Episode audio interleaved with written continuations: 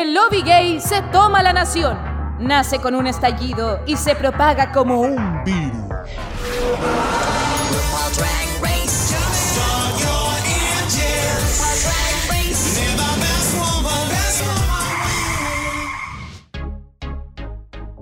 Hola, bienvenido tú que nos escuchas, sí, a ti te hablo. Y bienvenidos todos a una nueva temporada de Dictadura Drag, esta vez con Tommy Coño.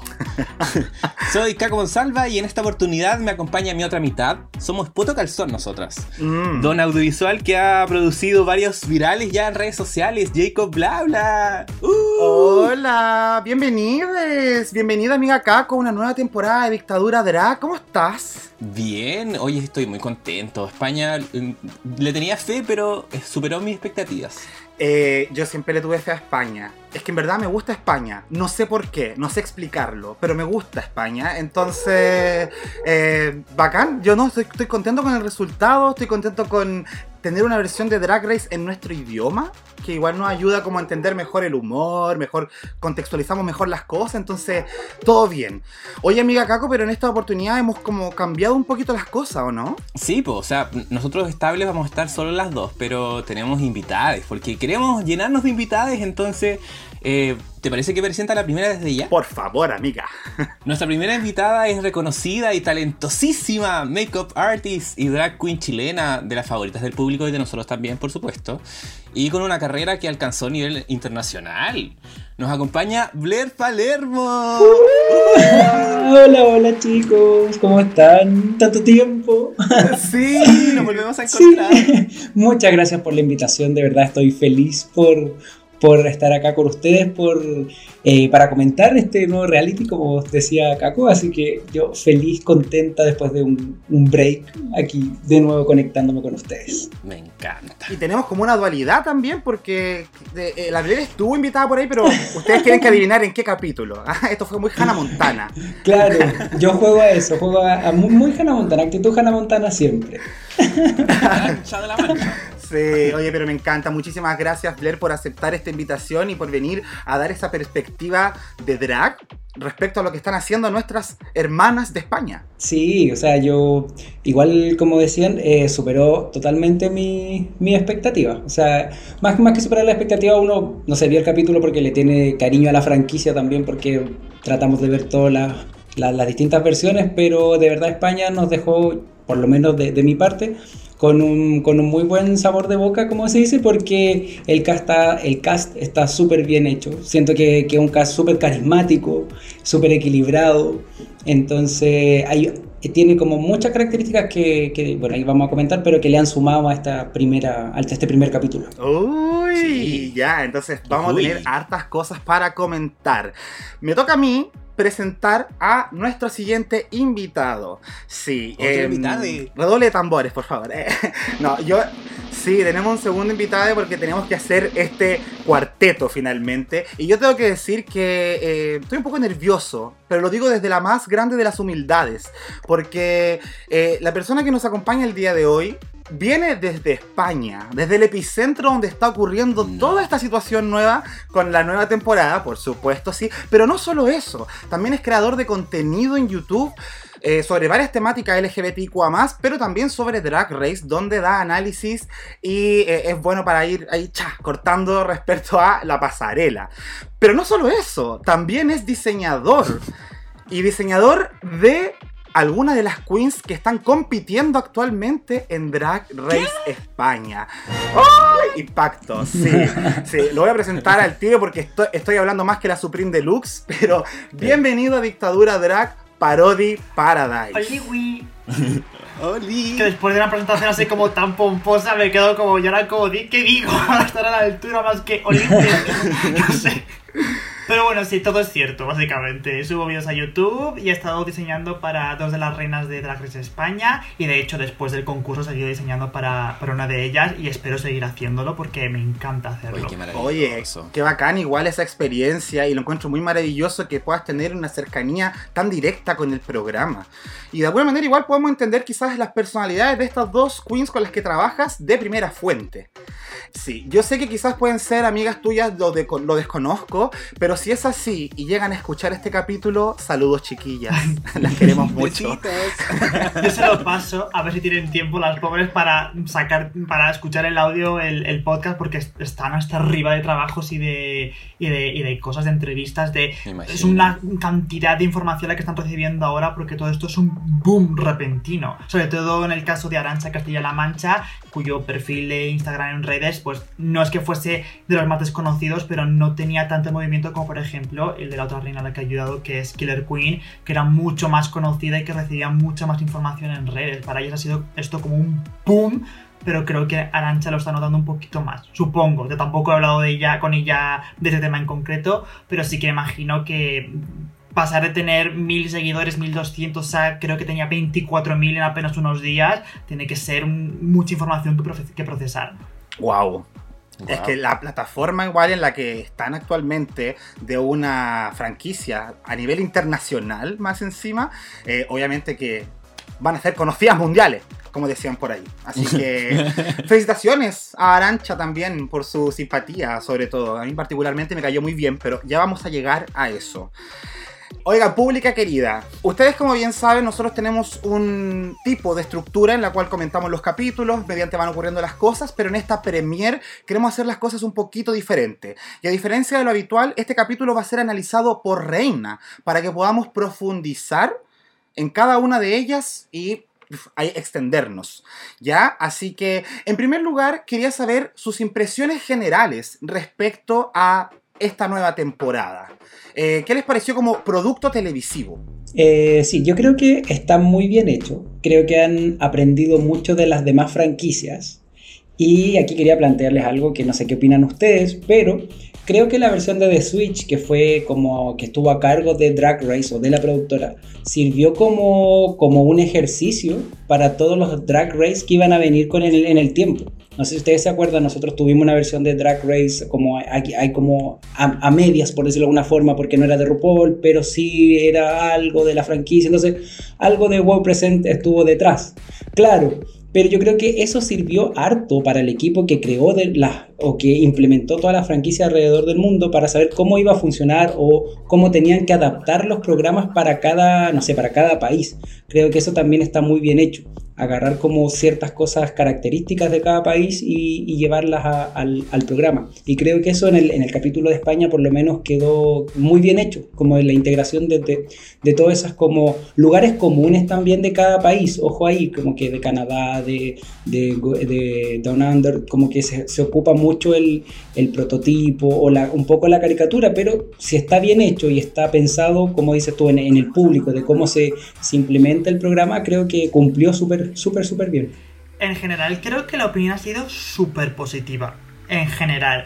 También es cierto que desde un punto de vista de una persona pues que ya ha mamado mucho el reality, que ha tenido que prácticamente hacer un análisis entre comillas de los episodios de las versiones originales y de la de Reino Unido que básicamente a nivel de montaje y producción está a la par con Estados Unidos hay algunos fallitos, algunos errores que para mí no han pasado desapercibidos. Y hablando con amigos que tampoco son expertos en la materia, que no se dedican a nada de lo visual, también lo han notado. Y creo que quizá la gente está siendo un poquito, por poner un poco la nota negativa en todo esto, demasiado indulgente con, con lo que es el formato. Por un lado lo entiendo y lo celebro porque creo que es bonito que muestren apoyo a este formato y creo que las 10 reinas son un cast increíble que levantan completamente el evento, pero sí que creo que tiene algunos fallitos porque como justo decía Blair, es cierto que ha habido antecedentes pero siempre ha habido como errores en, en otras ediciones que quizá han seguido permaneciendo en España. Por ejemplo, creo que Canadá en general estuvo bastante correcto. Reino Unido ya ha comentado que está, está al nivel de Estados Unidos porque creo que básicamente es el mismo equipo. Holanda fue Holanda fue Holanda, no voy a comentar más al respecto. Holanda. Y Down, y Down Under eh, no lo he terminado de ver porque sí es cierto que tiene una calidad de imagen un poco deficiente y tal, pero también he hablado con gente que ha trabajado mucho con programas de Australia y me han dicho que eso es bastante habitual en Australia, así que imagino que al final ese es el, el nivel y dentro de la falta de presupuesto que hay tampoco está mal montado.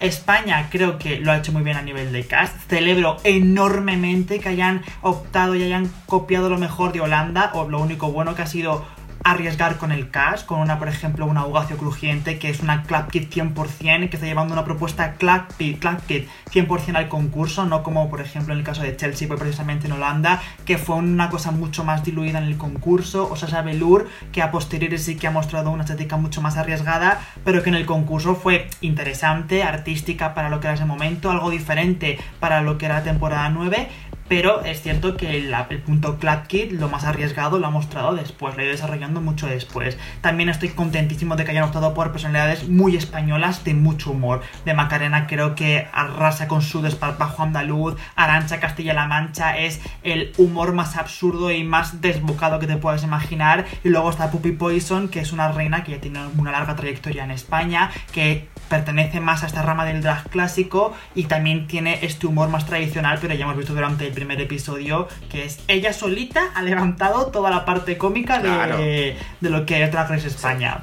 Oye, interesante igual esa posición porque también creo yo que los programas de televisión están propensos a tener estos errores muchas veces cuando un nuevo país tiene que agarrar una edición que ya viene desde afuera, con un modelo que está probado por veintitantas temporadas, no es eh, difícil caer en errores. Pero creo que, claro, ahí está la decisión en el cast. Finalmente nosotros vemos esto por las queens, por las reinas. Entonces, si ellas nos dan ese programa que necesitamos ver para entretenernos, creo que estamos bien. ¿Cachai? Y por este primer capítulo yo me siento como con eso, como que hay esencia y corazón de España dentro del cast. Además se ve de buena factura, eso es lo otro, se ve de buena factura. Entonces eso le, aporta harto también. O sea, no, me acuerdo si es en Down Under que no todas las reinas tienen espejo y se están maquillando como en... en sí, entonces como que en ese tipo de detalles se ve como que faltó un, un esfuerzo más, que en España todo lo contrario, se ve súper bien. Sí, sí, yo creo que ha habido inversión de, dinero, quizá no la inversión que hay en, otras ediciones, como por ejemplo Reino Unido la segunda temporada, pero sobre todo creo que ha habido esfuerzo y sobre todo que en España hay mucho respeto al concurso. Entonces estoy seguro de que el equipo es gente que conoce o respeta. Igual no todo el equipo porque lo dudo, pero una buena parte o la gente en la que se han apoyado conoce y respeta el formato y han sabido cómo, cómo trasladarlo. También veo un poquito bastante esencia de, de España porque tenemos una larga tradición de reality, pues quien quiere casarse con mi hijo y demás, que tienen como un estilo de edición muy enfocado al humor y demás. Y he visto mucho de eso aquí en España Entiendo un poco la mezcla, pero creo que hay que pulirla un poco porque al fin y al cabo son dos identidades y esencias completamente diferentes que igual no funcionan tan bien juntas y sobre todo que trabajar con drag queens es algo que creo que en prácticamente todos los países es nuevo, no se suele hacer muy a menudo y supone muchos problemas que a nosotros se nos pueden escapar, como por ejemplo el tema de la iluminación. Blair sabrá, cuando se hacen fotos y tal, no puedes iluminar a una drag queen como te apetezca, porque al fin y al cabo hay un maquillaje que crea una ilusión y es muy complicado. Entonces, sí que lo he visto en prácticamente todas las ediciones, que hay muchos problemas de iluminación, que se suele ver como un poco barata a veces en Holanda, bueno, es que Holanda fue un desastre en general, en Holanda es cierto que se veía como, como muy de juguete. En Reino Unido no, porque es el mismo equipo. En Canadá también se veía la iluminación un poquito rara en la workroom. Y en España también le pasa un poco. Pero son cosas que al final pues tienen que ocurrir porque tienes que practicar con la experiencia. Eso. Eh, ¿Sabes qué? Bueno, yo estoy de acuerdo con todo lo que han dicho los chiquillos, pero eh, yo lo que más destaco es como la buena adaptación que hicieron, porque la hicieron como de ellos. Eh, el, el, hecho de que hayan podido eh, de alguna forma transformar las frases, no sé, vimos al tiro que el workroom lo aprovechan como que redistribuyen el espacio, los sillones, como que hacen el mismo, el mismo mini challenge ahí mismo, no sé si eso se mantendrá a lo largo de la temporada, pero de por sí me da la sensación como de que, como bien decía la Blair, que querían como eh, aprovechar lo mejor de todas las temporadas a pesar de estos detallitos, a pesar de, de, esos de repente... Eh, como pequeñas cositas que se pueden mejorar, encuentro de que me, enamoró eso de que lo hicieron de ellos, desde hasta la frase hasta el mismo workroom.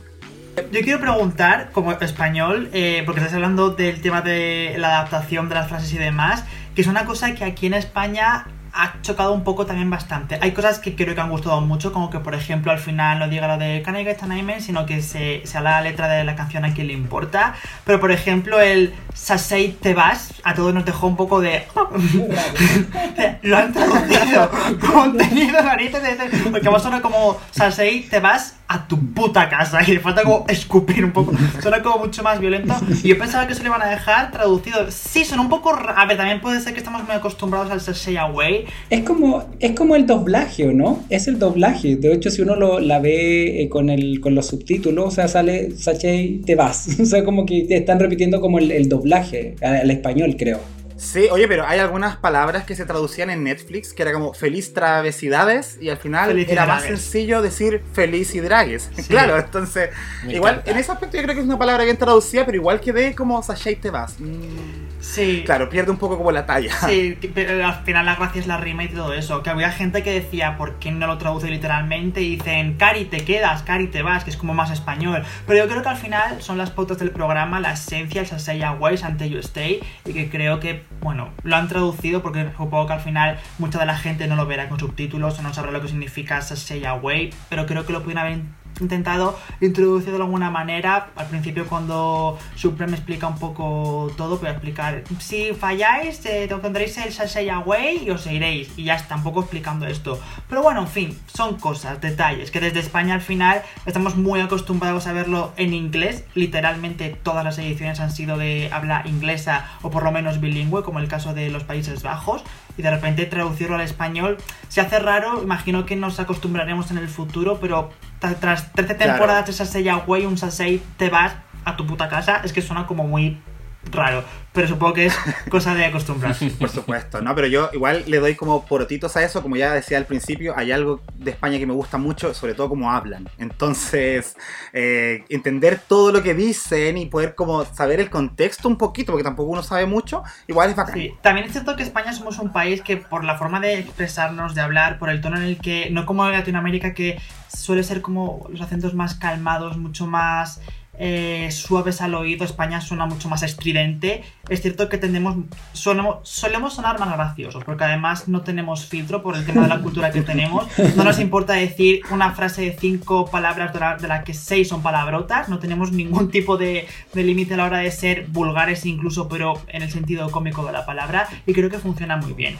Aunque tengo que decir que España es un país que tiene mucha identidad, muchos elementos de lo que beber, mucha cultura, pero también es cierto que buena parte de esa identidad y de esa cultura es súper controversial, como por ejemplo el tema de los toros, que es una cosa muy controversial, el tema de la propia bandera también tiene mucha controversia política y ha sido como muy complicado, eh, supongo que ha sido muy complicado, quiero decir, elegir qué elementos preservar para no crear conflicto y no ser eh, políticamente incorrecto o por lo menos no ofender a nadie. En, en ese sentido, yo creo que eh, RuPaul nunca es políticamente correcto en realidad. Como que siempre se, se- se están ocupando eh, diferentes temáticas que, que están un poco en tela de juicio si seguir o no seguir burlándose, una cosa así, o ocupándola para broma, o ocupando de- de distintos referentes o, o cosas. Entonces, yo creo que es parte del programa, esa irreverencia que tiene el programa también. Creo yo que puede ir por ahí.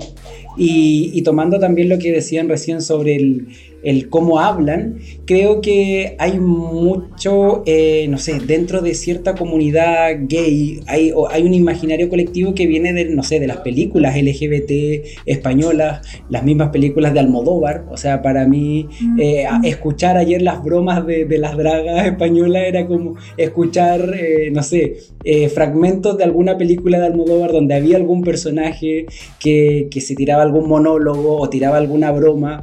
Entonces creo que eso también le, le daba algo, hacía aún más atractivo lo que estábamos viendo, porque escu- escuchábamos referentes de, de alguna broma o alguna película o algo. Me pasó mucho con eh, Pe- Pepi, ¿puede ser? Sí. Puppy. Puppy Poison. Para mí, ella era como sacada de una película de Almodóvar. Sus caras, su look, eh, cómo se, se presentó. Para mí, ella era un personaje muy, muy Almodóvar. Entonces, eso también lo hacen como más querible y más reconocible.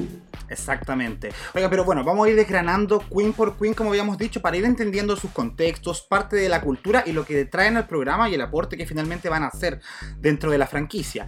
Eh, vamos a ir analizando cada Queen desde la entrada hasta su pasarela, ya para que vayamos como viendo ahí cuál fue la progresión dramática de cada una de ellas y para contextualizar a la pública y hacerles como una ayuda de memoria. Recordemos que también tuvimos dos desafíos dentro de este capítulo. Uno fue un mini desafío sobre un toro mecánico que bueno, es una cosa que uno igual acá en Chile ha visto para las fiestas patrias y uno se sube arriba del toro hasta que te bota. Ayer escuchaba la, la opinión de Ariel Rec. De, entonces ella, y también le encontré razón, que a la larga era una representación, no había, ningún animal había sido maltratado en el, a pesar de la representación que había sido un poco controversial, como dice Parodi, como que puede haber dividido las opiniones, si se hizo desde una, desde una vereda del humor y no se maltrató a nadie, como que por ahí se, se perdona, entre comillas, por, por, ser un referente. Pero también queda ahí la, la duda y justo hoy estaba viendo la revisión de otra drag que es de aquí de España, de Barcelona, de Barcelona o de, bueno, de Cataluña, Emily Ghost, que comentaba justo que no le hacía mucha gracia que se usase un toro mecánico porque al final queremos desvincularnos un poco de la imagen de la tauromaquia y tal. Pero yo particularmente no comento nada en la review que he grabado, pero sí creo que dentro de el mundo toro han elegido como la versión menos ofensiva, porque es un toro mecánico, que es una cosa que en España no existe, esta cultura del, del toro mecánico, que lo había como muy de Estados Unidos, quizá muy del sur, algo así. Eso no existe, pero no deja de ser un toro que la gente lo vincula como mucho a España y además han tenido el detalle de hacer un toro dragueado, que ni siquiera han puesto una vaca, que es la hembra del toro, ¿verdad? es que han hecho un toro y lo han dragueado. Entonces, creo que es la forma menos ofensiva de introducir un elemento que es como súper reconocible, porque por ejemplo las carreteras españolas, eh, en prácticamente todas, está la imagen del toro. Son carteles enormes de un toro negro, que es el toro de Osborne, que no tiene, no sé si tiene algo que ver con la, con la tauromaquia, no, no lo, ignoro, pero es un elemento súper reconocible, el toro en sí, no ya la tauromaquia, que al fin y al cabo evidentemente van de la mano porque toro, tauromaquia, quiero decir, no, no hay que ser una mente privilegiada para entenderlo, pero no es, no es lo mismo, puedes hablar de toros como animal español sin relacionarlo a la tauromaquia y creo que aquí Drag Race España lo ha hecho bien. Sí, Sí, bueno, igual yo he visto yo he visto toros mecánicos que no tienen la cabeza del toro y a veces solamente son como un pedestal donde la gente se sube y se mueve a todas partes. Mm. Yo lo que valoro de este desafío es que como era un mini desafío de fotografía, eh, lo bueno es que si te subió un toro mecánico que te sacude de un lado para otro, tenéis que mostrar mucha experiencia para saber posar en una situación como esa donde te sacuden de un lado para otro. ¿Qué opináis? ¿Tu Caco te gustó el mini desafío? Sí, de hecho yo lo encontré muy divertido porque era una forma igual como media extrema de poder hacer fotos, Sí. Eh, distinta a lo que estamos acostumbrados, que de repente solamente posar. Me acordé quizás de, un poco de, Canadá cuando como que lo hicieron más difícil incluso. Con viento. Eh, y nos dio harta, sí, y nos dio harta sorpresa. Nos dio harta sorpresas porque ahí vimos de repente las que se iban cayendo, pero aún así pusieron una cara como sensual. Eh, o las chistosas, como la misma arancha que fue capaz como de como mostrar su, su, sonrisa a pesar de que estaba así como a punto de caerse. Entonces creo que funcionó bien. Sí, igual creo que funcionó bien. Eh, como, como entrada. Más encima que me gustó que, bueno, no trataran de ahogarlas como en otras temporadas donde les piden meterse a una piscina, ¿ya? Y además que estuvieran todas ahí presentes para ver lo que hacía la compañera, porque muchas veces estos mini desafíos como son como individuales, en privado, y ninguna ve lo que hace la otra. Entonces acá como que se dio como una situación para romper el hielo entre ellas. Sí. Sí, y como segundo desafío, que es el central, tenemos el reto de confeccionar el mejor look posible con objetos de mercadillo. Acá en Chile podemos verlo como una feria libre, ahí en Avenida Argentina, en alguna avenida del país. Entonces ya, en base a esos desafíos vamos a ir comentando cómo fue el paso de cada una de las queens de Drag Rey España en este primer capítulo. Sí, así que igual, bueno, ya tenemos como el contexto armado, entonces vamos con la primera queen en competencia. Que es la Arancha Castilla de la Mancha. Una de mis favoritas, la verdad, debo decirlo. Eh, ella, bueno, se definió como la Hannah Montana española. Eh, viene de Badajoz, eh, la ciudad más poblada de Extremadura. tiene 23, es la tercera más joven después de Inti y de Sagitaria. yo la vi al tiro como una comedy queen, porque hace énfasis en reír, ella misma también se define como una, una, persona chistosa. Su nombre viene equivalente a la Hannah Montana, porque Arancha es un nombre bien común en España, por lo que estuve leyendo, y y Castilla de la Mancha hace igual referencia a un lugar en España como Montana en Hannah Montana, ¿cierto? Además que eh, Arancha de la Mancha rima igual que Hannah Montana. Eh, ¿Les gustó la, primera impresión de, la Arancha? Eh, a mí sí, el look sí. Hubo solo una cosa que después de los 20 minutos yo ya no soporté. ¡Ay, qué pesada! ¡Qué pesada! ¡Qué pesada! A mí el gritito me saturó a los 10 minutos. Amiga, gritito, por favor, de verdad, digo, pasaba. ¡Ah! Y yo como que, ¿por qué está gritando? ¿Por qué grita tanto? Entiendo la emoción del momento, todo, pero. O quizás la misma edición del programa no, no, no. que. Es que Arancha es así. Arancha es. Habla, habla en su idioma de gritos. Arancha es así y se ríe así. Esa es Arancha. Sí, ¿Qué, qué le pasó? ¿Qué le pasó Imagínate trabajar durante 21 días que fue la preparación de Drag Race con este lenguaje todo- a todas horas. A mí particularmente no me satura, pero entiendo que a la gente pues llega un punto en el que le estalla un poco la, la cabeza. Pero Arancha es así. Es, ella es así. Claro. Ya. Claro, después como leyendo un poco de, de- de- cuando vi como información del cast, ahí como que caché un poco más como cuál era su onda, cuál era su estilo. Pero claro, la primer, el primer, eh, la primera impresión fue esa. Pero por ejemplo su look, el look de Mercadillo para mí estuvo pero súper bien. O sea, el- la falda, la chaqueta que armó, la- las burbujas, como que siento que logró crear un concepto que, que le funcionó en, en la pasarela.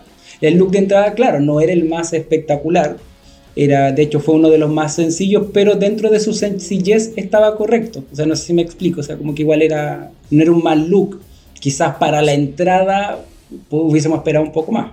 Claro, o sea, yo creo que como entrada uno de repente espera que te asombren, así como quedar ¡pum! peladas. Apenas entre la Queen al workroom, pero ella dice que es la Hannah Montana, entonces yo veo a Hannah Montana en este look, ¿cachai? Creo que es una imitación bastante bien hecha, se entiende la referencia en el pelo, en el color, en todo. Eh, la talla con el secador de pelo también lo encontré chistoso. Más encima que tenéis que saber mantener la entretención siendo la primera que está sola. Entonces, difícil hacer como muy simpática o mucha gracia estando sola. Pero creo que en sí la vibra que me dio Arancha Castilla-La Mancha en este capítulo fue de entretenimiento, fue de comedia. No sé qué tanto va a avanzar en comparación al resto de las compañeras. También va a depender mucho de los desafíos, pero tiene una carisma que encuentro que llega mucho. Y espero que, que no sature. Eh, Yo igual soy gritón. Yo, así que en ese aspecto entiendo a Arancha. Sí. Yo, evidentemente, que he estado con Arancha en la preparación de, de los looks. Con Arancha tuvimos eh, un limitante económico bastante importante, porque mm, no sé, no sé la del resto de reinas, pero con Arancha tampoco teníamos mucho presupuesto del que, del que para crear cosas nuevas y aparte tampoco tuvimos mucho tiempo. Entonces Arancha, ella tenía muy claro que iba a rehusar este look que ella tenía y lo único que hicimos fue, pues, eh, las lentejuelas que lleva en el cuello y en los bolsillitos, o sea, las cosimos de una tela que compramos, que son estas lentejuelas reversibles para darle un poquito más de empaque al look y elevarlo.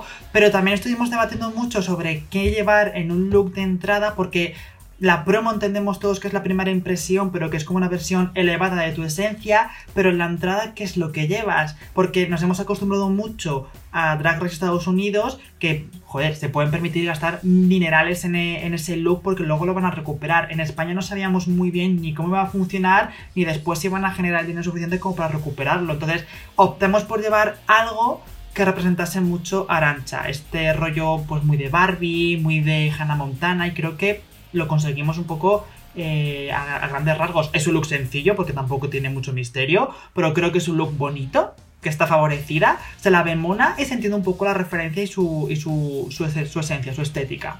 Sí, cumple, totalmente. Y además que también sirve para no generar falsas expectativas también, creo yo. No sé, en parte como que puedes presentar un look como muy... que, que comunique algo que después durante todo el programa se empieza a desvanecer y eso tampoco es bueno. Sí. Ella es cierto que quería hacer algo más con el tema del secador, quería hacerlo como un bolso y lo quería llenar de purpurina y tal. Y literalmente estábamos hablando del tema porque decía que no le daba tiempo, no sé qué. Y dijo, ¿y si entro con el secador y pido y pregunto por un enchufe? Y fue a raíz de eso que salió la, la entrada y tal. Y sale con el, con el secador siempre un poco ese nivel de absurdez de llevo un secador que no se enchufa. Y sí que me contó que había un punto que no, que no lo han introducido en la edición final, donde ella enchufaba el secador y se estaba en la, en la cara y tal, que eso es como muy arancha y es una pena que esos detallitos no los hayan incluido. Pero bueno, anécdotas que os cuento un poco porque sí. Pero vamos, que su entrada surgió además, ella ya tenía su frase de entrada, que va a ser Arancha Castilla-La Mancha, lo mejor de los dos mundos, creo, y al final esto surgió un poco de, "Eh, ¿y si hago esto? Y, y así se ha quedado. Sin dejarse fluir. Bueno, chiquillos, entonces, ¿qué les pareció el look de la pasarela de la arancha? A mí me gustó. Voy a hacer primero en, en como apretar un poquito ahí la, la presión a la Queen. Eh, yo pensé que le iba a ir mal. Eh, siento que fue un look a mi gusto sencillo. Eh, vi un par de desprolijidades, siento, porque es como, eran como eh, cuadrados, si mal no, como de tela, no cacho el material Valletas. mucho, eh, ¿con qué lo habrá hecho? Valletas. Gracias. Y, y sentí que habían como algunas desnivelaciones en la manera en que pegó o cosió algunas de estas. Entonces, claro, de repente hubo compañeras que hicieron un trabajo un poquito más elevado, pero... No sé, como que siento que quedó muy sencillo. Lo que sí creo es que me lo vendió, ¿cachai? Salió con, con, la, con las pistolitas, con burbujas, fue como ya, está divertido, pero... mm, Es que me estoy riendo porque estás hablando del tema de la costura y tal, como si estuviese realmente cosido y está grapado. Arancha no lo ah, llevó le puso corchete. con grapadora lo, lo grapó. No sé si en todos, no sé si llegó a dar alguna puntada, pero está grapado. Y a ver, no se nota, no, no es una maravilla del diseño, no se puede decir que sea eh, un Versace, ni un Galliano, ni un Chanel. Creo que es un look cuco, que es adorable, que ha sabido combinar bien los colores. De hecho, esos zapatos, que no son suyos, son de otra dragona que estuvo trabajando con nosotros, Kiwina Stoy. Creo que los iba a usar al principio en el look de entrada y al final, pues por lo que fuese, no, los usó. Y es un look, pues, muy la estética de, Arancha. A ella le gustan mucho los vestidos de corte trapezoidal de los años 60. Literalmente yo las llamo ya vestidos corte Arancha. Y yo le hice un patrón con ese patrón base y otro, otro patrón con, con la forma de este vestido, que es el que usó para, para confeccionar lo, lo que lleva. Es una cosa muy sencillita para salir un poco del paso. Creo que simplemente es safe. Lo que pasa es que, como os he comentado, el tema de las burbujitas, las pompitas y tal, como que hacen más divertido el look y se ve un poquito más su esencia. Pero el look en sí, el top y la falda son cucos, tienen este rollo como de petit suisse de fresa y plátano, pero sen- sencillo, sin más. Yo lo probaría con un 5 raspadito y ya está. Sí, o sea, a mí me... Yo siento que cumplió, o sea, siempre tenemos que pensar en Neisha López. siempre. Sie- Buen Serena Chacha. Entonces, claro, salir bien parada de, de esta, de esta prueba es difícil, es complicado. O sea, puedes caer en el strapless o puedes caer en amarrarte algo o puedes caer en mucho lugar común que ya hemos visto y que no funciona. Entonces, en este caso, por muy simple que sea, cumple. Y, y en ese sentido como que siento que, que supera la prueba. Entonces está bien, está bien segura, ustedes dicen. Es que lo, lo vendió bien, lo vendió, lo vendió bien, lo supo vender. Perfecto, me callo. Sí, yo, para mí es un safe. Lo que pasa es que también es cierto que el nivel en general ha sido bastante alto, tengo que decir. Estoy muy contento de las reinas españolas, pero para mí es safe. No la pondría nunca en el top, pero Sí, safe. tampoco la veo como para ser un bottom. Para mí es safe, Ok, sí. perfecto. Continuamos con Sagitaria entonces, po. Yes. La Sagitaria que yo cuando, cuando salió, yo debo aceptar que hice un gay gasp. Como que sí. Eh, eh, su nombre de pila es Iván, tiene 23, es de Barcelona. Por supuesto que su nombre igual como que nos recuerda a Aquaria y ella también cuenta en el Beat de Queens que está inspirada en ella. A pesar de que creo que no es Sagitario. ¿No? Es cáncer. Es como yo. es de cáncer. Y además, además es- fuera de, de drag también se parece a, a Aquaria. Tiene un aire, sí. Como que siento que igual en drag y fuera de drag hay algo de Aquaria, como que recuerda a Aquaria. Eh, ahí, ojo ahí, o sea, yo lo encuentro, sí, o sea, es muy linda, creo que su drag es muy pulido, pero siento que igual es un arma de doble filo tener a un referente tan marcado. Porque yo al mirarla ayer siempre vi a Aquaria. Claro. Y vi la sonrisa de Aquaria, y vi el maquillaje de Aquaria, y vi la forma de caminar de Aquaria. Entonces siento que es muy lindo el personaje, está muy bien creado, transmite muy bien, los looks están muy bien, pero siento que también eh, es necesario crear también una identidad propia. Porque si uno entra y se presenta como mi personaje es homenaje a Aquaria, eh, la imagen ya se, se mete en la gente. O sea, ya. o sea, Se por lo menos en- sí, se predispone, tal cual. Mm. Eso. Estéticamente es cierto que se parecen mucho, hay muchas similitudes. Luego iremos viendo a lo largo del concurso que estéticamente no son iguales, que porque por ejemplo Sagitaria eh, depende, enseña mucho su cuerpo y es un nivel de moda bastante elevado, pero no es el punto de Aquaria que tenía una moda como mucho más conceptual. Sagitaria es infinitamente más sexy y aparte creo que a nivel de personalidad son completamente diferentes. Mientras que Aquaria tenía un punto más como de bicha, de ser un poquito shady, eh, Sagitaria no, Sagitaria es todo amor. Y una cosa que me encanta de Sagitaria es que la gente cuando la ve asume que es como una persona súper estilizada, bueno, súper alta, como un cuerpazo y tal, y Sagitaria en verdad no es alta, es bastante más bajita que yo, mido 1,72 más o menos, es más bajita. Lo que pasa es que aprovecha muy bien eh, su esbeltez. Es bajita, pero es muy delgadita, y ella ha comentado que ha tenido muchos problemas precisamente por eso durante toda su vida, por ser demasiado delgadito, que la gente se lo recriminaba mucho, que le decían que no encajaba dentro del estereotipo de belleza masculina y por eso en drag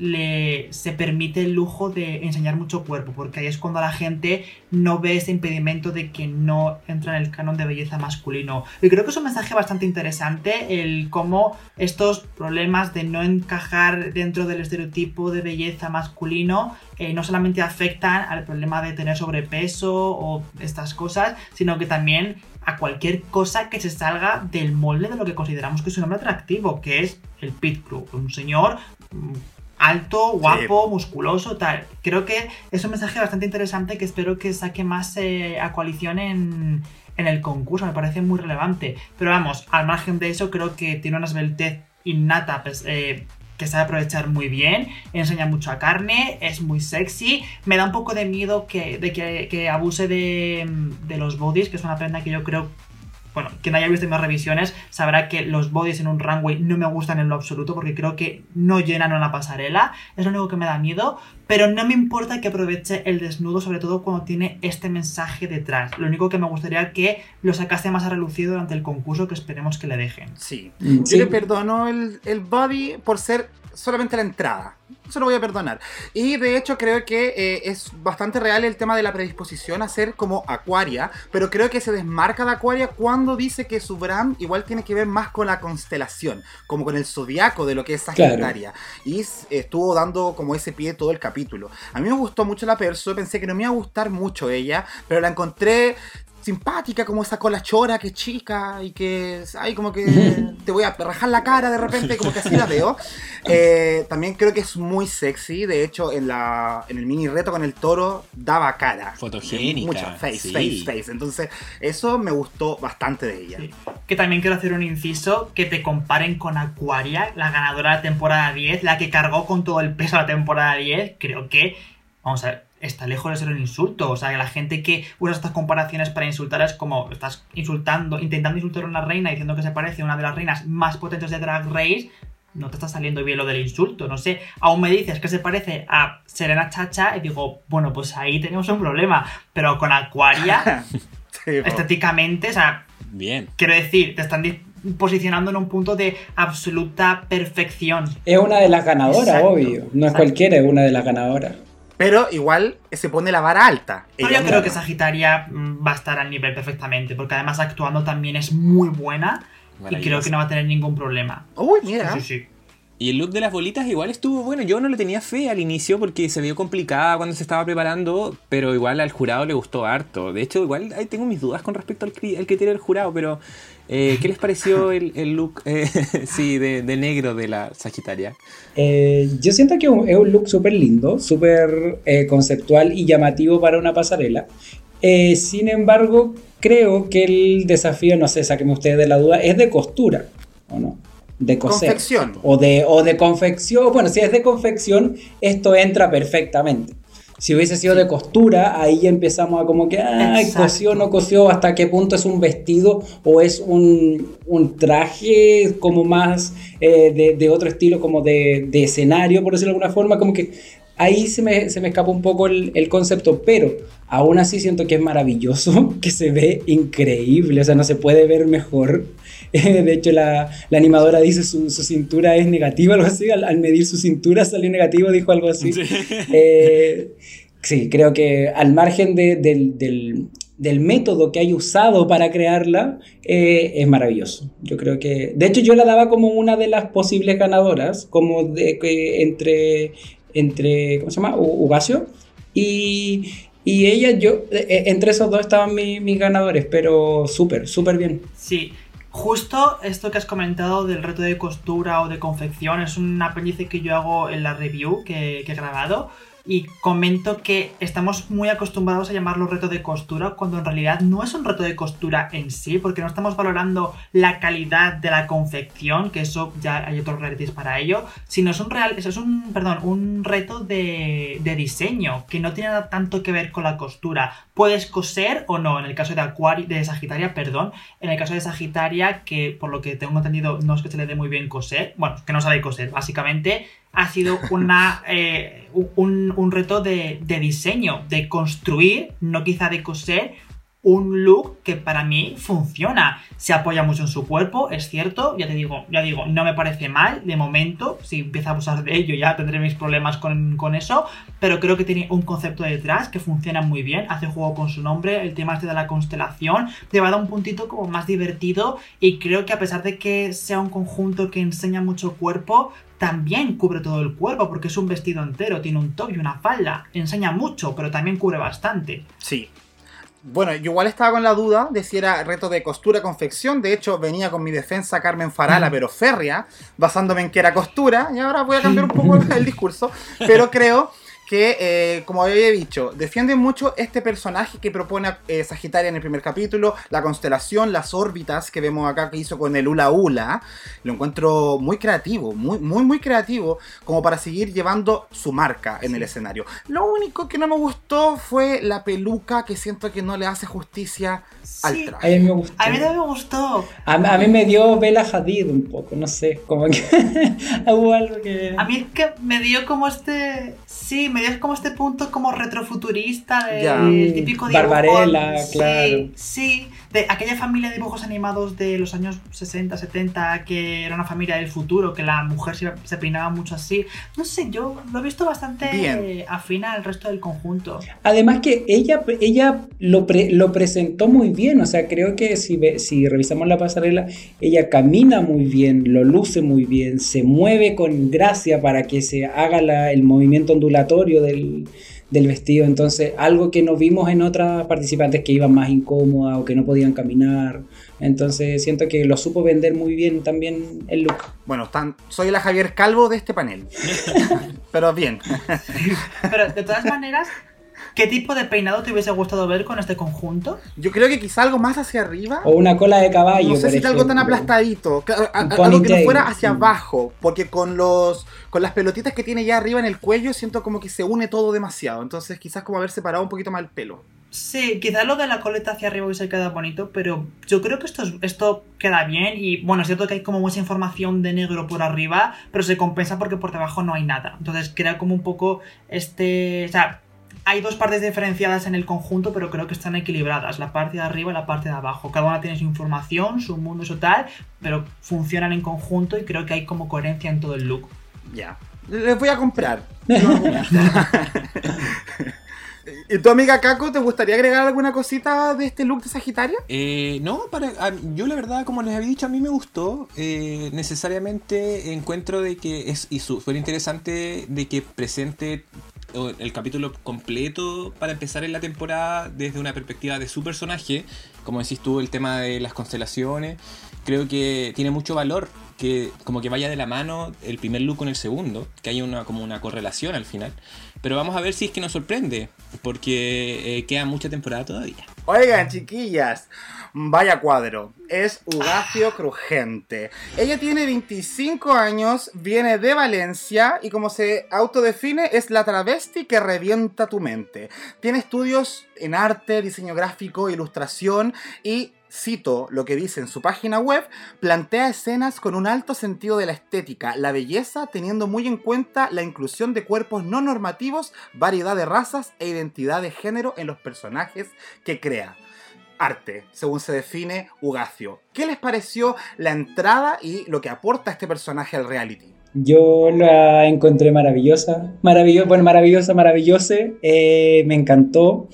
Confieso, confieso, a, a, a riesgo troleo, a- que yo no soy muy amiga de la, no soy muy amiga de las de las club kids, de cuando es como muy difícil de, de, de entender, por decirlo de alguna forma, pero siento que tiene tanto carisma, tiene tanta humildad en su propuesta, tanta, es una propuesta tan genuina, sin ser, eh, eh, ¿cómo se llama?, pretenciosa, que yo, yo la, la, la, la agarré muy bien, por decirlo de alguna forma. Yo la, la dije, wow, qué lindo, qué buena propuesta, como que... Y no me pasa generalmente con, con este estilo de, de, drag. Siento que está, la, propuesta está muy bien hecha. Su carisma se traspasa fuera, eh, dentro de drag y fuera del drag, entonces eso también le da un aporte. Y además que siento que, que el el recurso de, de ponerse un, un, un marco, cuadro. En, un mm. cuadro en su, en su rostro, le eleva su draga a, a, otro nivel. Entonces, solo elogios, de verdad. Muy, muy, muy bien. Yo es que justo al contrario que Blair, amo a la rara, me encanta el Club Kids, me fascina. Y de hecho siempre he defendido que Ugacio tendría que estar en Drag Race España, siempre desde que conozco que existe. Es que me parece que es fundamental que se dé la vista, la visibilidad a este tipo de estética. Y me encanta Ugacio porque es literalmente la definición de arte llevada al drag, a un nivel súper puro. Él sobre todo es ilustrador y se basa, se muchísimo en sus propias ilustraciones para crear su drag, lo cual me parece maravilloso, inspirarte en ti mismo para crear tu propia identidad, por eso creo que se ve como tan genuino. Y hasta la elección de la paleta de colores que escoge, el magenta, el cian el amarillo, y el negro también a veces, que son como los que los colores eh, que se usan para imprimir, es que todo hace como referencia al mundo del arte. Me encanta, son elementos como muy sencillitos, porque realmente tampoco es que tenga un concepto como tan exagerado, al fin y al cabo es arte y color, pero que sabe cómo llevarlos a su identidad y que funcionen y que le den este carisma que tiene. Yo estoy encantadísimo con todo lo que, lo que hace Ugacio, con todo. O sea, es que no hay nada que no me guste. Oye, igual como que flipé, ¿eh? No, pero estoy de acuerdo con, con Parodi. Eh, eh, extraordinaria la, la Ugacio. Eh, de hecho, a mí también me gustan de repente los que no puedo entender, como que al tiro lo interpreto como un arte, porque el arte siempre tiene un lado que no vamos a entender y, y de eso se trata, como de seguir innovando en ese sentido. para dar como datos rosas, eh, es hoy, hoy día la queen más seguida en Instagram de, de, Drag Race España. Eh, y, y, no sé, ¿sabes que yo me enamoré de ella cuando, cuando, para el look de la pasarela? Porque ella decidió deliberadamente elegir un personaje llorón que limpia sus lágrimas, cuando probablemente la, no sé, la Sagitaria eh, o algunas otras que son más preocupadas de los looks eh, quizás no hubiesen apostado a ser un personaje triste. Entonces el hecho de que ella haya elegido como un personaje así como llorón, como intencionalmente, encuentro de que es una como una poesía, como dijo la como dijo nuestra otra invitada del otro podcast, del, del destino, eh, que encuentro que tiene mucho, mucho valor y que definitivamente se, se escapa, se, se, destaca, llama la atención eh, de todo el resto. No, y, su, y sumado a eso, eh, la, la, jurado invitado, la, la, jurada invitada que digo era una diseñadora, no sé si me... Uh -huh. me... No, ella es estable, es estable. Ah, estable. Sí, la me, toda la temporada. Me encantó porque siento que, que y, y, ahí también coronó lo que, lo que me hizo sentir en la pasarela cuando le dio su, su respuesta, su, su cuando la, su opinión sobre su look y, reconoció los, eh, el, los guiños a Galeano, los, los, guiños en diseño a, a distintos diseñadores, eh, distintas tendencias. Entonces creo que eso también le da un valor agregado. O sea, hay, hay un pensamiento más allá en el, en el look. No solo voy a ocupar lo que tengo o voy a zafar tratando de pegar algunas cosas, sino que hay una propuesta en diseño de contar una historia, en los detalles. Entonces eso también le elevó su drag aún, aún más. Así que súper, súper bien. Sí.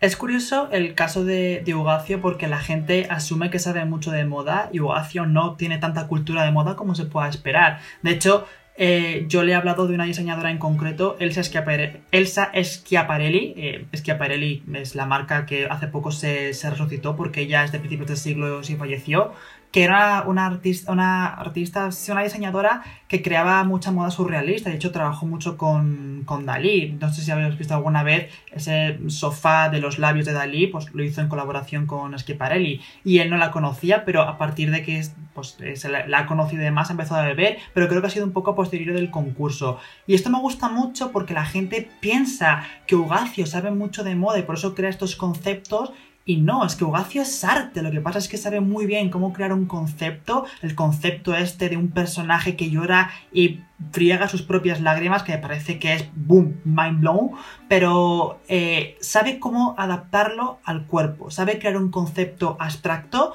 y cómo llevarlo a, a la anatomía humana, que es una cosa que me parece fundamental para cualquier rama del diseño y en concreto adaptarlo a la anatomía humana para el diseño de moda. A mí siempre me va a gustar una pasarela que traiga una historia más allá del mero hecho de decir, mírenme, sé hacer bonita ropa.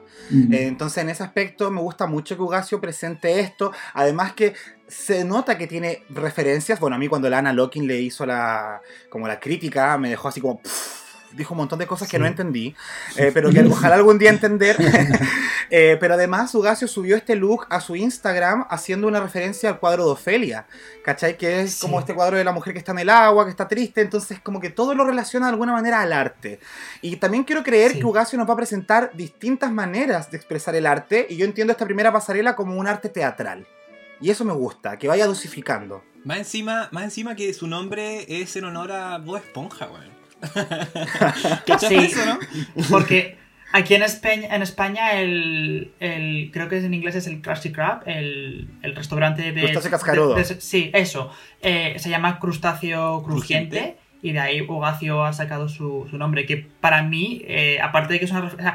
Es, que me hace mucha gracia porque es un nombre que tiene muchos contrastes porque para mí Ugacio Crujiente suena muy absurdo, pero tiene una sonoridad maravillosa. Ugacio Crujiente creo que suena precioso, se me llena la boca cada vez que lo digo, pero luego además tiene como esta referencia tan pop, tan actual como es Bob Esponja. Y creo que eso define mucho el drag de, de Ugacio, que se ve como muy profundo porque tiene mucho bagaje, pero al final las referencias de las que bebe quizá no sean tan desconocidas para el público. Lo que pasa es que él tiene la cultura suficiente como para elevar esos conceptos que pueden ser como más populares. O sea que acá en Chile, si tuviésemos una ugacia, sería la ugacia cascaruda. ¿Algo menos? Algo así. Claro, sí. Sí. Mira, qué interesante. Oye, ojalá que tenga muchas más cosas que mostrar. Obviamente lo trae y, y también uno al tiro se hace esta imagen como de, ¿será una posible finalista? Al tiro, como que la ansiedad le gana. Yo creo que sí. Yo creo que sí. Oiga, sigamos con la siguiente, que es la mujer de esta temporada, una mujeraza, Carmen Farala.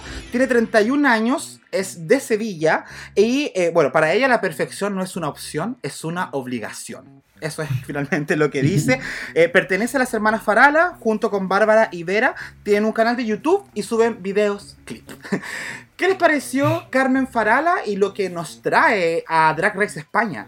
Maravilloso, o sea, es como, ahí está el otro extremo de por qué le digo que quizás me cuesta un poco eh, enganchar con las clapkins, porque a mí el, este tipo de drag como que me parece, es como el que más me gusta, quizás el, más fishy, el más, el que ocupa esa perfección, como dice ella, en los detalles, y me pareció pero muy, muy, muy, mira, primero confieso que pude caer en el prejuicio de que es la linda solo linda, que pasa mucho.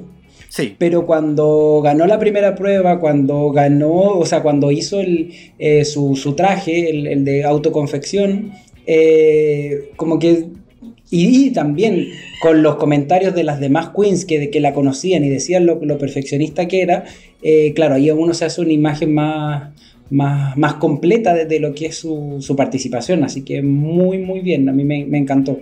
Quizás, claro, es como la, la, típica linda pesada, que es como obvio, si eres linda, eres pesada. es como sí. un poco, hay un poco de ego, hay un poco de... Pero se le perdona porque es parte de la, de la construcción del personaje a la larga, como que cada personaje tiene una cuota de, de ego, sin, sin olvidar que, no sé, gran parte, yo creo que el 80% del drag se mueve a través del ego. O sea, es como. Sí. Es, es, un motor bastante potente. Que, que creo que, que, que, se saca también a, reducir, a, relucir, pero creo que tiene todas las armas y todas las herramientas para, para demostrarlo en la carrera y, y, salir bien, bien parada. O sea, creo que muy, muy potente. Como una de las más fuertes, creo yo mirando hacia atrás todo el, el, training que tiene como artista, o sea, el de hecho el tener un grupo, en, en, en presentarse constantemente, en generar contenido para distintas plataformas, uh -huh. el, el, crear sus propios looks, creo que le, le, da como todo el valor y el sustento como para, para destacarse, así que súper bien. Y es bien palabrúa también, sí. como bien confrontacional, le gustaba decirle... La linda, por la bonita, el problema de la bonita. Insultó hartas veces a la pupi. sí. ¿Cuáles son tus opiniones generales sobre Carmen Parodi? Pues es que a mí me pasa nuevamente al contrario que Blair. A mí este tipo de drag que se enfoca más en hiperbolizar la feminidad, entendida de la manera más canónica posible, es el que se me hace menos interesante. No porque no sea, porque sea un drag feo, al revés, a mí es el que menos me atrae porque me gusta mucho el concepto, el desgranar un look cuando, cuando lo veo. Evidentemente, este tipo de drag lo que lleva es muchísimo trabajo. Y una cosa que me gusta mucho remarcar de Carmen es que su drag y todo su personaje lleva muchísimo trabajo detrás. Es una gran costurera, podemos ver que es una gran maquilladora, es una gran eh, peluquera, porque imagino que ella también se pina las pelucas, y no lo sé, pero también sé que se ha confeccionado, si no todos, prácticamente todos los looks que va a llevar aquí. Y en el tiempo que han tenido ella sola mientras trabajaba. Quiero decir, es una persona ultra trabajadora y súper perfeccionista. Y es lo que espero ver de Carmen. Me da un poco de pena que vayamos a perder un poco, que se saca de su zona de confort y empiece a hacer cositas como más conceptuales, porque me da un poco de apuro que se ciña demasiado a verse guapa. Que eso mola mucho verlo un par de veces, tres quizá, pero a partir de la cuarta ya empieza a cansar, porque no van a dejar de ser vestidos bonitos. Te empieza a pasar la cuenta. Exacto. Entonces, un vestido bonito a todos nos gusta, dos también, pero ya el tercero es como, vale, de acuerdo. ¿Y qué más? Pero yo, sí, pero yo creo que eso como que corre igual para el lado de Ugacio. Sí, sí, sí, sí. Como que en, los dos tipos, en los dos tipos de drag como que funciona de la misma forma, como que lo, que le reclamaron en la temporada a, a, una de las chicas, no recuerdo ahora el nombre, de, de, por qué no salir de esa zona de confort de lo artístico, de mostrar como siempre algo como más abstracto, y no porque, ojo, ojo ahí, que quizás también es una crítica al programa, el programa sí empuja y fuerza a la mayoría de las participantes a caer en lo fishy, en lo, en lo mujer. O sea, creo que la principal crítica a las Club Kids que han participado en el programa es ¿por qué si eres tan linda no ocupas la falda corta? ¿Por qué no muestras tus piernas? ¿Por qué no usas peluca larga? ¿Por qué no usas...? Entonces, como que siento que, se puede correr el mismo riesgo en ambas partes, en caer en la comodidad de verte siempre linda y en caer en, la, en tu personaje y solo quedarte en lo, en lo abstracto. Entonces creo que ahí está el desafío para, todas las participantes, no, caer, no quedarse en un, en un solo concepto. Para mí hay un poco de diferencia respecto a las que son un poco más raras y es que eh, estamos más acostumbrados a ver reinas que tienden a ser femeninas. Es mucho más eh, común que ver reinas que tienden a ser creativas. Entonces creo que es más fácil desenvolverse en la creatividad porque la puedes explotar de muchas maneras diferentes. También depende de cómo entiendas la creatividad, porque por ejemplo si Ugacio empieza a sacar looks exclusivamente con estos colores que siempre usa, el primero me hace gracia, el segundo también, el tercero ya me empieza a aburrir. Pero también creo que es eso, que lo que tú comentabas, que se empuja demasiado a las reinas a intentar ser femeninas y se da un poco de lado este lado más artístico. Por eso creo que las reinas artísticas funcionan mejor a nivel de identidad, porque se alejan un poquito más de esto que se tiende a exigir un poco por inercia. Sí, le pasó a, a, Yutica, le pasó en su temporada, que de hecho le celebraron mucho cuando hicieron los cambios de personaje, porque fue la primera vez que se pudo ver a Yutica con un look más normal. Entonces, como... Claro, es que Yutica igual repetía constantemente y no quería salir del personaje, incluso cuando se lo mm. pedía, así como, oye, acá ella no quería, entonces esperemos que acá muestren un poco más de diversidad, pero yo las veo con ganas como de, de hacer cosas diferentes. Y sobre todo veo el formato de España mucho más abierto a diferentes tipos de drag. sí. Porque en Estados Unidos sí que hay como una tendencia, igual que ha pasado en Reino Unido, porque al fin y al cabo es RuPaul la que está presentando, a exigir a las reinas lo mismo. En España sí que veo un poco más esa apertura. También puede ser porque hay menos cultura drag aquí en España y estamos un poco más abiertos a, esto. Y porque la cultura drag que tenemos, que conocemos, es la canaria, que ya hablaremos de ella más adelante, que es muchísimo más creativa y mucho más exagerada y en absoluto se basa en intentar ser femenino, para nada. Sí. Oigan, Carmen Farala nos presenta la pasarela con un montón de cositas que usa del mercadillo para hacerse un traje completo. A mi gusto y al gusto del jurado, uno de los más profesionales por el tema de la costura y por cómo estaba hecho. Eh, de hecho, en un momento yo pensaba que era como la justa ganadora por haber hecho la mejor confección. Pero no fue así. ¿Qué les pasó a ustedes con este look? A mí me encantó, yo también la daba como una de las más fuertes de- de- de- del look que había creado, o sea, comparando con, con otras competidoras que, que cayeron en lo que comentábamos recién, que es como amarrar algo, agarrar algo, un alfiler atrás, entonces como que aquí todo lo contrario, se, se vio eh, costura de verdad, se vio un, un, un tipo de moldaje, creo, o sea, tiene que haber un tipo de moldaje para, ver, para hacer los forros o el mismo es la parte de arriba, el, top. Entonces creo que. Y además que el, es un pantalón palazzo, es, alt, es ancho, entonces como que también tiene todo un, un cuento muy runway. La crítica que se le hizo sí que era muy similar al de entrada, que, que era como el mismo, como. Qué, qué guapa soy, qué bella me veo, y es como el, el look, pero siento que, que cumplió y también lo que hablábamos recién está dentro de su personaje, es su propuesta, es su esencia. Eh, entonces, como que en ese sentido, más que la peluca, era como, tenía como, a- hasta el desordenado estaba eh, como pensado en, en, en- en que quedara, pero on point, así que súper, súper bien, a mí me encantó. Yo también creo que está muy dentro del personaje. Esto es Carmen Farala, al fin y al cabo, el tratar de verse femenina y lo más guapa posible.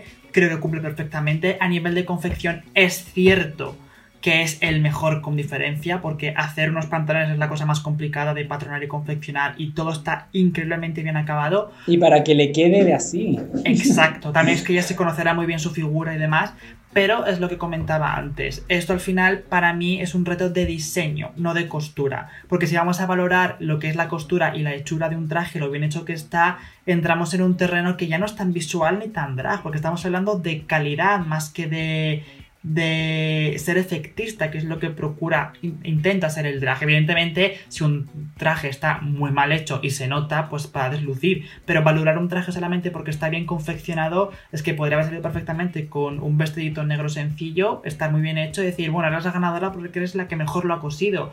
Pero creo que esto al final es una cuestión de diseño. A nivel de diseño, eso sí, creo que está bien, que es muy bonito, que ha aprovechado muy bien el material que tenía, porque además tenía como este estampado así como floreado y demás, funciona muy bien, pero es cierto que para mí quizá, y entre unas comillas gigantescas, ha optado por la opción fácil, que es coger un pedazo de tela y confeccionar un conjunto como si fuese un conjunto normal. Y de alguna manera ha eludido quizá eh, la gracia de este reto que es ser creativa, ser creativo con elementos de mercadillo y es lo que he echado un poquito de menos. Entiendo que no es el estilo de Carmen, que se ha adaptado muy bien, eh, ha adaptado muy bien el reto a su estética, pero he echado un poquito de menos que intentase salir un poco de su zona de confort, manteniendo esta estética bella y femenina, pero saliendo un poquito, aprovechando algo más los materiales que, que le han dado y no restringiéndose simplemente a usar tela. Yo creo que igual en un primer desafío, como que a la segura nomás, pues yo creo que no es como el, Claro. el momento para... Yo creo que también... ahí está la Mm. cosa, que ese primer que ese primer reto y que al final vas a lo seguro. Me da un poco de pena por veros lo que toca. Sí, yo sé que no fue muy creativa, pero insisto, creo que está muy bien hecho para haber tenido dos días para hacerlo. Sí, sí, yo, sí, que no sé nada, que no enhebro ni una aguja. Dos creo días que- ni siquiera. Creo que tuvieron mucho menos, ¿eh? Ya, entonces, cáchate, el mérito es mucho mayor, entonces como que por ahí está. Yo estaba como en esa encrucijada entre Ugacio, que fue la más creativa, pero también estaba Carmen, que creo que fue la más profesional en, en los detalles. Entonces, claro, yo ahí como que quería valorarlo un poco más por todo lo que hizo. Y la peluca más encima, que suele no gustarme a mí este tipo de pelucas, se le ve muy bien a ella. Es que todo lo vende con la personalidad que tiene, entonces me fascina. Ella siempre usa peluca castaña, eh, es como su sello también, es parte de su personaje. Sí, en principio se supone que cada farala tiene un color de pelo diferente. Vera y Bárbara creo que son rubia y pelirroja, no sé cuál es cuál, pero sí, ella en principio solamente es castaña. No sé si para Drag Race habrá ampliado un poco el horizonte porque supongo que habrá tenido que pedir pe- prestadas algunas pelucas o lo que sea, pero en principio sí, ya suele ser siempre castaña. Igual que Arancha suele ser siempre rubia y como mucho el pelo rosa y alguna vez pelirroja. Eh, yo quiero cerrar diciendo de que encuentro que la primera impresión de la Carmen fue súper buena. quizás va a mo- demostrar después la misma nota, como dicen ustedes, no es la más creativa o no reinventó la rueda con los looks, pero creo de que ganó el mini desafío. eh, igual fue súper chistosa, fue shady, es preciosa. Entonces creo que fue un primer capítulo con un súper buen desempeño. De ahí, de ahí que va a seguir rompiéndola en los próximos capítulos, eso tenemos que verlo también. Así es, pues vamos a ver cómo le va a nuestra Carmen. Oigan, seguimos con Puppy Poison. Puppy Poison que es bromista, yo puse acá. es muy bromista, hace hartos chistes, huevió harto en el workroom. Sé que tiene una carrera previamente con canciones, ha sacado eh, y por eso es conocida y respetada. De hecho, la defensa férrea que el jurado le puso en este capítulo, creo que eh, en base es por ese respeto que se le tiene a Puppy Poison. Impresiones respecto a esta queen, chiquillas. Esta queen de 38 años que viene desde Madrid. A mí me encantó. A mí me encantó y me hizo reír todo el programa. De verdad, como que sus intervenciones, cuando hablaba en, el momento de Out of Drag, cuando hacía como, eh, no sé, hablaba de las otras chicas, de cuando llegaron las otras, como que siento que todos los elementos humorísticos, los primeros mo- momentos humorísticos que tuvo el programa fueron yo creo a través de ella. Siento que es como la que se destacó más, tuvo muchos momentos en cámara, muchas frases divertidas. Eh, entonces, y lo que les comentaba recién, para mí me, me recordaba a personajes de Almodóvar, de esos que, que son muy brillantes, de que siempre tienen algo que decir, algo gracioso que responderte. Entonces, eso me, gustó harto. El look de, de entrada, claro, es parte de su personalidad y de su juego y de su, de su personaje. Yo sin, sin conocerla, claro, no es de, mi, de mis looks favoritos. Es una mierda. Es no es de mis looks favoritos. Eso es lo que yo lo quería decir políticamente correcto. Ya, yo, yo desde, que, desde que nombré a Puppy Poison vi una cara en parodia que fue como, hoy no puedo creer que hablemos de. ¿Qué opinas tú de la Puppy? A ver, yo de Puppy estéticamente no espero mucho porque sé que lo suyo es el humor, porque la he visto actuar, conozco su carrera y sé que es muy graciosa y es lo único que espero. Lo único que le pido es que un poco que haga las cosas correctamente en pasarela. Ya está. No quiero que me traiga cosas súper mega guays. Pero este look en concreto, bueno, hay gente que se cuestiona el por qué va de tiroles. Yo también me lo cuestiono. No sé si tiene alguna razón o, o tal. Es una elección que ha hecho, pues se la compro, de acuerdo, sin más. Pero es cierto que tampoco le queda bien, porque lleva la camisa como demasiado abierta, se le ve el sujetador por debajo y tampoco queda bonito, el peto por delante se le va moviendo y queda como un poquito raro, un par de puntaditas para que por lo menos quede como fijo. Entonces, no es un look que sea incorrecto, porque no es incorrecto dentro de esta absurdez de que es un traje de tiroles, pero es cierto que tampoco lo defiende muy bien, se ve como un poco descuidado, desprolijo. Sí, me pasa eso con Puppy Poison, la encuentro desprolija. Yo creo que la Puppy nos gustó en términos de personalidad. Este capítulo igual eh, mandaba igual presentar una buena estética. Y ahí es donde quizás la, la Puppy quedó un poco al debe. Yo debo hacer polémica en esta parte y yo debo decir que igual fue injusto un poco. eh, el hecho de que ella no había caído al botón. Yo encuentro de que, bueno, lo vamos a comentar después, vamos a hablar de la Dovima, pero yo encuentro que la Dovima estuvo superior a la, a la Puppy. Eh, en, el, en los jurados también hablaron de que eh, la Puppy era como este personaje chistoso, entonces también su pasarela iba de la mano con eso. Eh, pero, ¿qué estamos evaluando? Es, es como preguntarse eso, ¿cierto? ¿Estamos evaluando su simpatía, su personaje, o estamos de alguna forma evaluando eh, la estética, ¿cierto? El diseño que, comentaban ustedes. Entonces, muy chistosa, muy simpática, pero eso es lo que me, me gustó de ella hasta este momento todavía. Esa es la teoría. Bueno, pues ahora vamos entonces a ver qué tan chistoso le salió la pasarela a Puppy Poison. Porque nos presenta una pasarela hecha con elementos del baño, agarra una cortina, un pato purific, eh, estas cositas que uno limpia el retrete, que John Cortagenera dijo que eso con una pasarela no era compatible. Yo en cierto sentido estoy de acuerdo, creo que podría haber reversionado este... Esta weá, este, no, no sé cómo llamarle. Eh, así que cuéntenme ustedes, sabios, Es como, es como insertar meme eh, Michelle Visage. No. Eh, no. No. Claro. que me, me obsesiona, me, me obsesiona ese meme. Siempre Sí. No. No. Parody. Parody, ¿Me podía adelantar tu opinión respecto a esto? A ver, yo para empezar, eh, eh, quiero hablar del tema John Cortajarena. Sus opiniones yo me las paso por el forro de los mismísimos.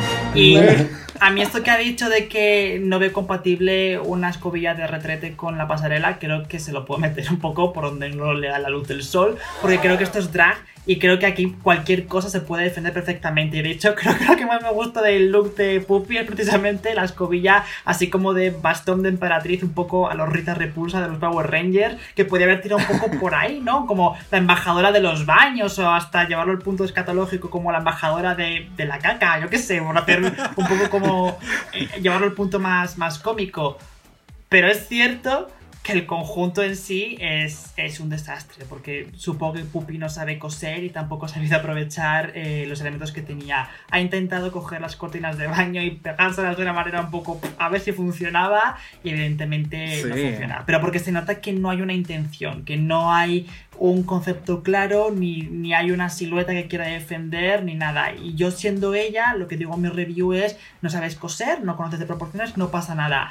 Veo que hay mucho estampado y que hay mucho color, eso me gusta, pues simplemente coge las telas, las cortinas, haz burruños con ellas y ve cosiéndotelas y pegándolas por el cuerpo para hacerte como una silueta deforme, pero llena de estampados y de colores que pueda crear cierta intención.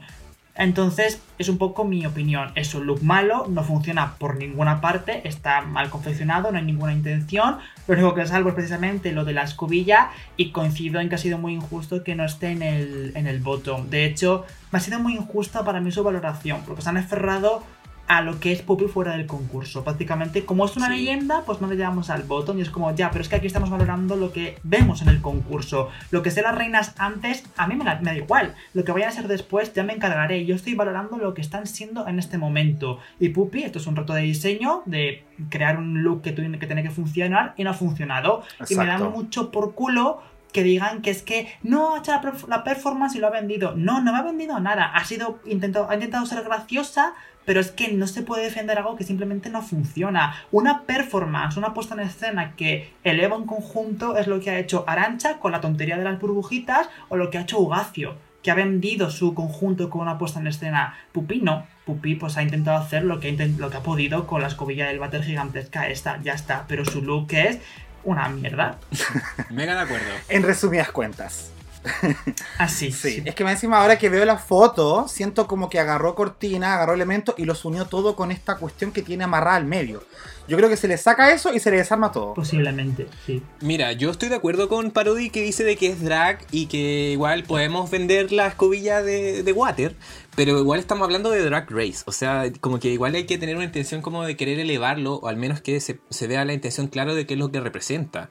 Si vemos la fotografía o vemos la pasarela, vemos que el palito igual tiene como manchas negras, como que está eh, como afirmado ahí, eh, como que no veo muy clara la intención tampoco, entonces como que lo que, lo que lo que entendió el jurado no es lo que creo que vimos nosotros como televidentes de- del programa. Y ahí es donde se produce la diferencia, creo yo. A mí no me gustó. Em, a mí me dio Neisha, a mí me dio Neisha. A mí- me dio Neisha, sí, esa cosa acá como amarrada a la mala, que se abre atrás, que, que no sabéis si, si se le pusieron un alfilero, o sea, como que no.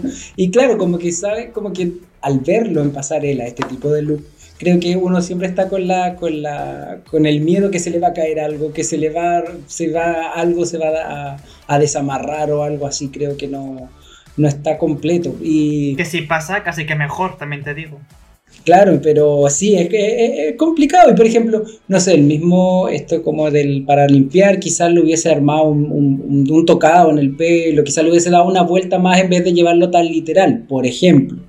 Pero, pero tampoco hubiese mejorado el desastre No. que era el look. Entonces, como que no hubiese hecho mucho. Entonces, como que no. No, yo creo que no, no cumplió y tiene el desafío de, de lo que hablábamos recién, de no encasillarnos, de, o de no encasillarse en el drag. O sea, no solo linda, no solo Club Kid, y acá es no solo humor. O sea, no, en la pasarela no vas a ir contando chistes, no vas a ir diciendo frases graciosas en la pasarela. La pasarela es solo tu look, es el momento de Mm. evaluar solo eso. Entonces creo que ahí también está el desafío para los capítulos Sí. posteriores. Y limpiar su imagen, que según ella era su objetivo en esta pasarela y no lo logró claramente. Eh, vamos con la siguiente queen. Killer Queen. Una de las queens que yo diría más interesantes por esta como dualidad entre lo que hace en su vida fuera de drag y lo que hace con el drag. Y de hecho su look de entrada mezcla estos dos mundos. Killer Queen tiene 31 años, es de Madrid y ella dice, más siempre es más. ¿Es eso lo que vamos a ver de Killer Queen esta temporada? Sí, pero de lejos. Me imagino que hablas con conocimiento de causa. Sí, o sea, yo con ella he estado confeccionando, no le he hecho tantas cosas como, no he estado tanto tiempo con ella como con, con Arancha, porque Killer ha trabajado más con el diseñador Matías Zanotti, que es un diseñador muy teatral, que le gusta mucho el exceso y que es muy afín a su estética de más es más. Sí que hay un look que le hice yo, que espero que veamos no sé cuándo, pero bueno, ya cuando salga lo comentaré. Y justo eh, cuando estábamos confeccionándolo, ella siempre me decía, pero ¿no le pondrías más de, y más de, y más de, y más de, y más de, y más, y más, y más? A Killer le gusta el exceso, le encanta, su estética se define, ella la define eh, con sus propias palabras, como embadurnarse de pegamento, entrar a un bazar, revolcarse en todas las estanterías y salir con todo lo que se le haya pegado. Creo que este conjunto en concreto tiene ese exceso porque veo mucha textura, veo el látex, veo el vinilo, veo tejidos brillantes, veo este corpiño de purpurina, veo el pelo gigantesco, veo la máscara, veo la capa, veo muchísimas cosas, pero aquí me funciona todo muy bien porque hay una unidad cromática, solamente juega con dos colores. Entonces hay un concepto que lo aúna todo, que es eso, precisamente llevar el mundo de la medicina, que es a lo que se dedica él fuera de drag, al, al drag unido por dos colores, el azul y el blanco, que además son tonos que coinciden mucho con el mundo hospitalario y demás, por lo menos aquí en España. Sí. Oye, bueno, lo que dijiste tú, esa como propuesta cromática. Y a mí también me recuerda mucho a cromática de Lady Gaga. Eh, todo esto de la máscara y los colores que tiene. Blair, cuéntame, ¿qué te pasó a ti con Killer Queen? Eh, a mí me, gusta, me gusta harto. Bueno, a Killer Queen yo la, la conozco por, por, Instagram. O sea, a mí. A, mí no. es que lo que pasa es que ella, eh, como yo creo que hubo un boom del drag acá en Chile. Y como que mi 2017-2018 fueron los, los años como más auge, por lo menos que tuvimos acá con fiestas y cosas así. Entonces, en ese tiempo yo, yo estaba muy metida en, el, en, en, lo que es el, Instagram, las reviews de RuPaul. Entonces, eh, Killer Queen hacía los reviews con, con Rubén, con, ah, con Ariel Rec. Entonces yo ahí les comentaba, me respondía, nos empezamos a seguir en Instagram, entonces siempre hubo como muy buena onda de, de, su trabajo, de, de mi trabajo, su, su crítica hacia, hacia, mí también. Entonces, en ese sentido, eh, es lo que es Killer Queen, o sea, ese look creo yo que, que es muy eh, característico de, su personaje. Creo que su personaje también se inspira harto en lo que son los superhéroes. Ah, siempre hay harta máscara antifaz, con los eh, pelos de colores, como que siempre hay como a lo teatral. Lo mismo decía Parodi recién, que está trabajando con un diseñador que es mucho más teatral. Entonces creo que esta propuesta se, se basa en eso y, y sí, eh, funciona bastante bien porque fue distinto a lo que vimos de las demás queens. Eso, eso también es importante. Arriesgarse y marcar esa diferencia. saber que nadie más va a llegar con la máscara, con esos tonos. Creo que, eso también le da, le da un plus. Y creo yo también eh, el carisma de Killer Queen creo que también le da le agrega un valor también el, tener un discurso el tener una postura política el tener una postura en temas de, identidad de género del mundo trans hay mucho mucho que va más allá o sea no es solo ok hacemos drag nos dragueamos y la pasamos bien sí pero ¿qué más? ¿Qué, ¿Qué, más queremos entregar? O sea, yo no, por, por, lo menos no descarto quizás algún look de Killer Queen más adelante que sea mucho más contestatario, que sea mucho más político, que tenga otro discurso, como que creo que ella tiene las herramientas eh, a todo nivel de conocimiento, de, de, culturalmente y también a nivel de drag para, para destacarse en eso y desmarcarse o agregarle algo más a, su propuesta. Así que súper bien.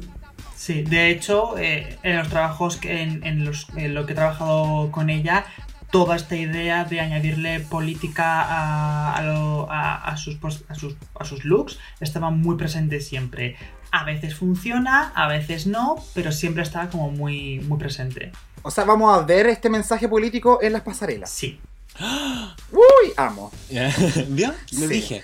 Sí, es que aparte se sabe que en esta franquicia se está castigando un poco a las apolíticas. Pues Killer es pura política. Además, eh, hace poco tuvo un, un vídeo viral donde estaba en un show y alguien le dijo, Sí. no politices. Y dijo, que no politices, te vas. No, pues es que el drag es política. y efectivamente, es que el drag es política. Entonces, si algún imbécil, con, todo- con todos mis respetos, que viene a ser ninguno por ese tipo de persona, piensa que el drag son hombres que se ponen peluca para su entretenimiento, jijijaja, y ya está, y no está dispuesto a cuestionarse absolutamente nada de lo que representa, chico, no te gusta el drag, te gustan las personas con peluca. Entonces, no tienes ni puta idea de qué va esto, igual no eres la persona más adecuada para opinar. Claro. Yo creo que igual es parte de una evolución del drag también, del drag contemporáneo, por decirlo de alguna forma.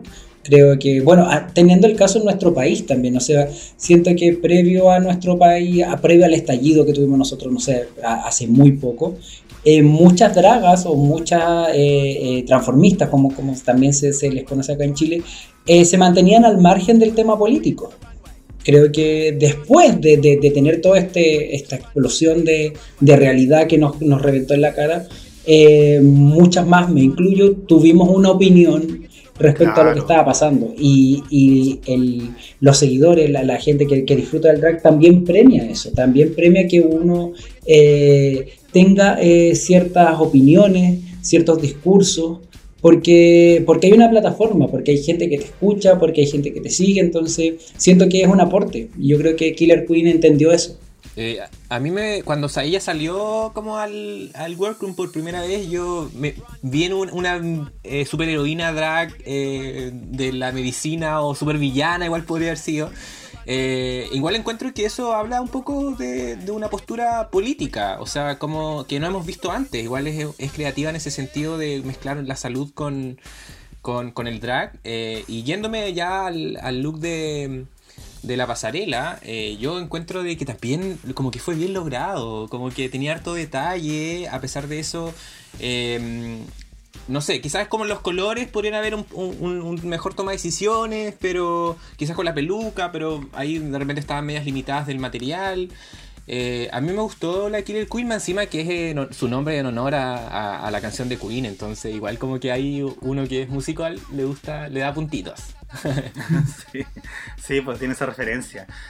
Yo encontré que el look de Killer estaba súper bien hecho. Era muy completo, tenía información, sí, había harta información, pero creo que estaba bien como repartida en su cuerpo. Eh, me sorprende que haya quedado de hecho como en el safe y que no haya tenido la oportunidad de escuchar críticas directamente porque creo que habría sido bastante bueno recibir un feedback por este trabajo. Coincido. Coincido. Para mí este, este look es, era un top, es de los que mejor confeccionados están. Y es, tiene también un concepto, no es a nivel de Ugacio, pero sí que tiene un concepto detrás y tiene una historia. Y se puede ver que evidentemente sigue esta máxima de Killer de hacer el más es más, porque tiene un montón de cosas, pero hay mucha coherencia en todo el conjunto. Si tú lo ves, piensas automáticamente en flores. Porque tiene flores en el corpiño, que además le dan como una textura que es muy interesante. Tiene flores en la cabeza, tiene los pétalos de rosa. Son diferentes tipos de flores, pero hasta los colores, el lila, el morado, el verde, son todos como muy florales. La silueta funciona. No entiendo que se haya quedado simplemente en, en safe. Creo que su look está muy bien confeccionado. Aprovecha muy bien los elementos que tenía en la caja. Porque creo que hasta las mangas también los hizo con algo que estaba en la caja, no sé el qué. Tiene su puesta en escena, tiene su concepto. No, no, o sea, se me escapa que no haya sido, que no haya sido top. Sí, me pasa igual. Yo lo encontré súper lindo, de hecho yo tengo un vestido así como, como similar a ese, así que me, Ah. me recordó ese. Y además que son súper lindos de llevar y esas colas grandes. Así que no, muy, muy lindo. A mí me gustó harto y también pensaba que podía ser, que, que, que iba a estar dentro de los, de los looks para que los jurados le dieran su devolución. Igual fue como, me hubiese gustado ver también las críticas del jurado. Siento que estaba, había, es que se notaba mucho trabajo detrás. Sí. Había, eh, era un look que, que uno decía, wow, hay trabajo. O sea, como que no fue solo cortar por acá o engrapar, fue como, era, había otra propuesta detrás. Quiero hacer un comentario porque eh, no lo comenté en mi review, pero sí que lo, he pensado, lo pensé cuando vi el este. Y es que estos anillos que lleva con, con flores fue una idea que barajamos nosotros, que yo barajé para, para el diseño que, que le hice, que la quería incluir, el, justo eso, porque queríamos hacer un diseño que tuviese flores y le dije, me parece un poco obvio añadir las flores de una manera como muy literal, vamos a intentar inclu- incluirlas como si fuese eh, un, un ornamento, un adorno, en este caso un anillo. Y me gusta, no sé si fue porque se lo comenté yo o porque se lo ocurrió en el momento, pero me gusta que haya rescatado como, como esta idea de llevarla en el anillo que fue lo que le dije yo. Creo que tiene coherencia además con todo lo que propone. Tener como esos accesorios. Por esa cantidad de detalles creo que estuvo como el deber jurado en este, en este caso. Además que creo que es la única que se ve versátil realmente entre la entrada y la pasarela central. Sí, Todas las demás como que repitieron un patrón parecido a su personaje y esta fue como Sí. dos personajes distintos. Killer tiene esta máxima del más es más, pero puede abarcar otras cosas. Es cierto que para Drag Race en concreto se ha querido centrar mucho en el exceso por el exceso, pero creo que va a mostrar, nos va a enseñar y vamos a ver mucha versatilidad en todas sus propuestas estéticas. Me encanta entonces. Eso. Estoy listo para ti, Killer Queen. Eh.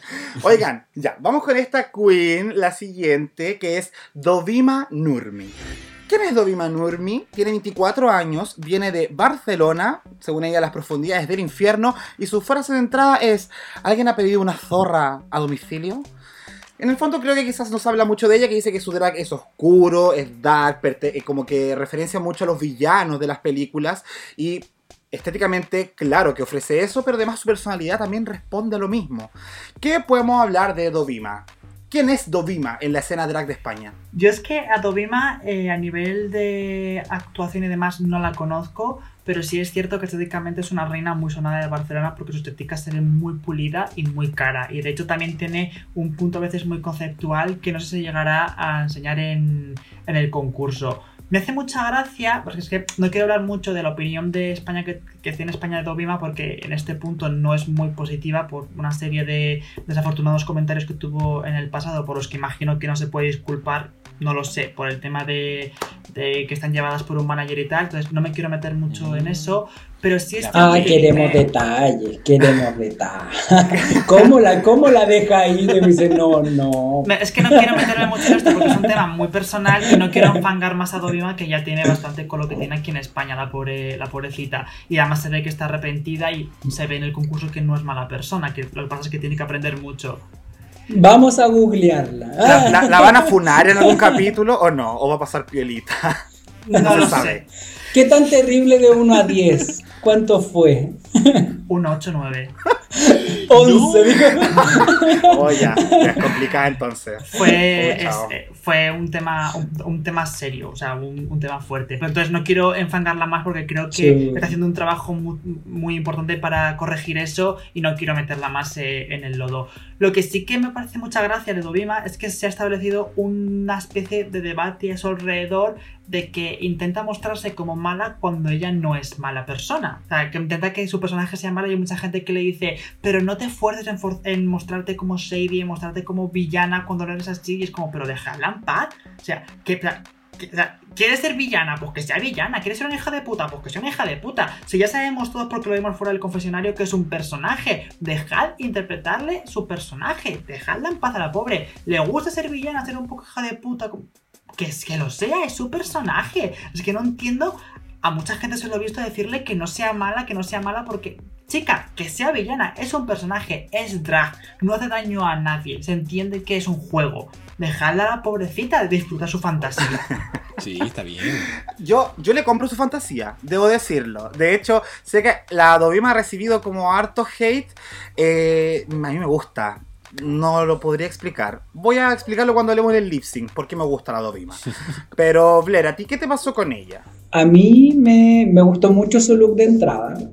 A mí, a mí me dio Violet. a mí me dio Violet un poco, como que siento que ese, ese como muy Dita Bontis, como ciertos referentes de, de ese estilo, como que la, la entrada a mí me gustó mucho.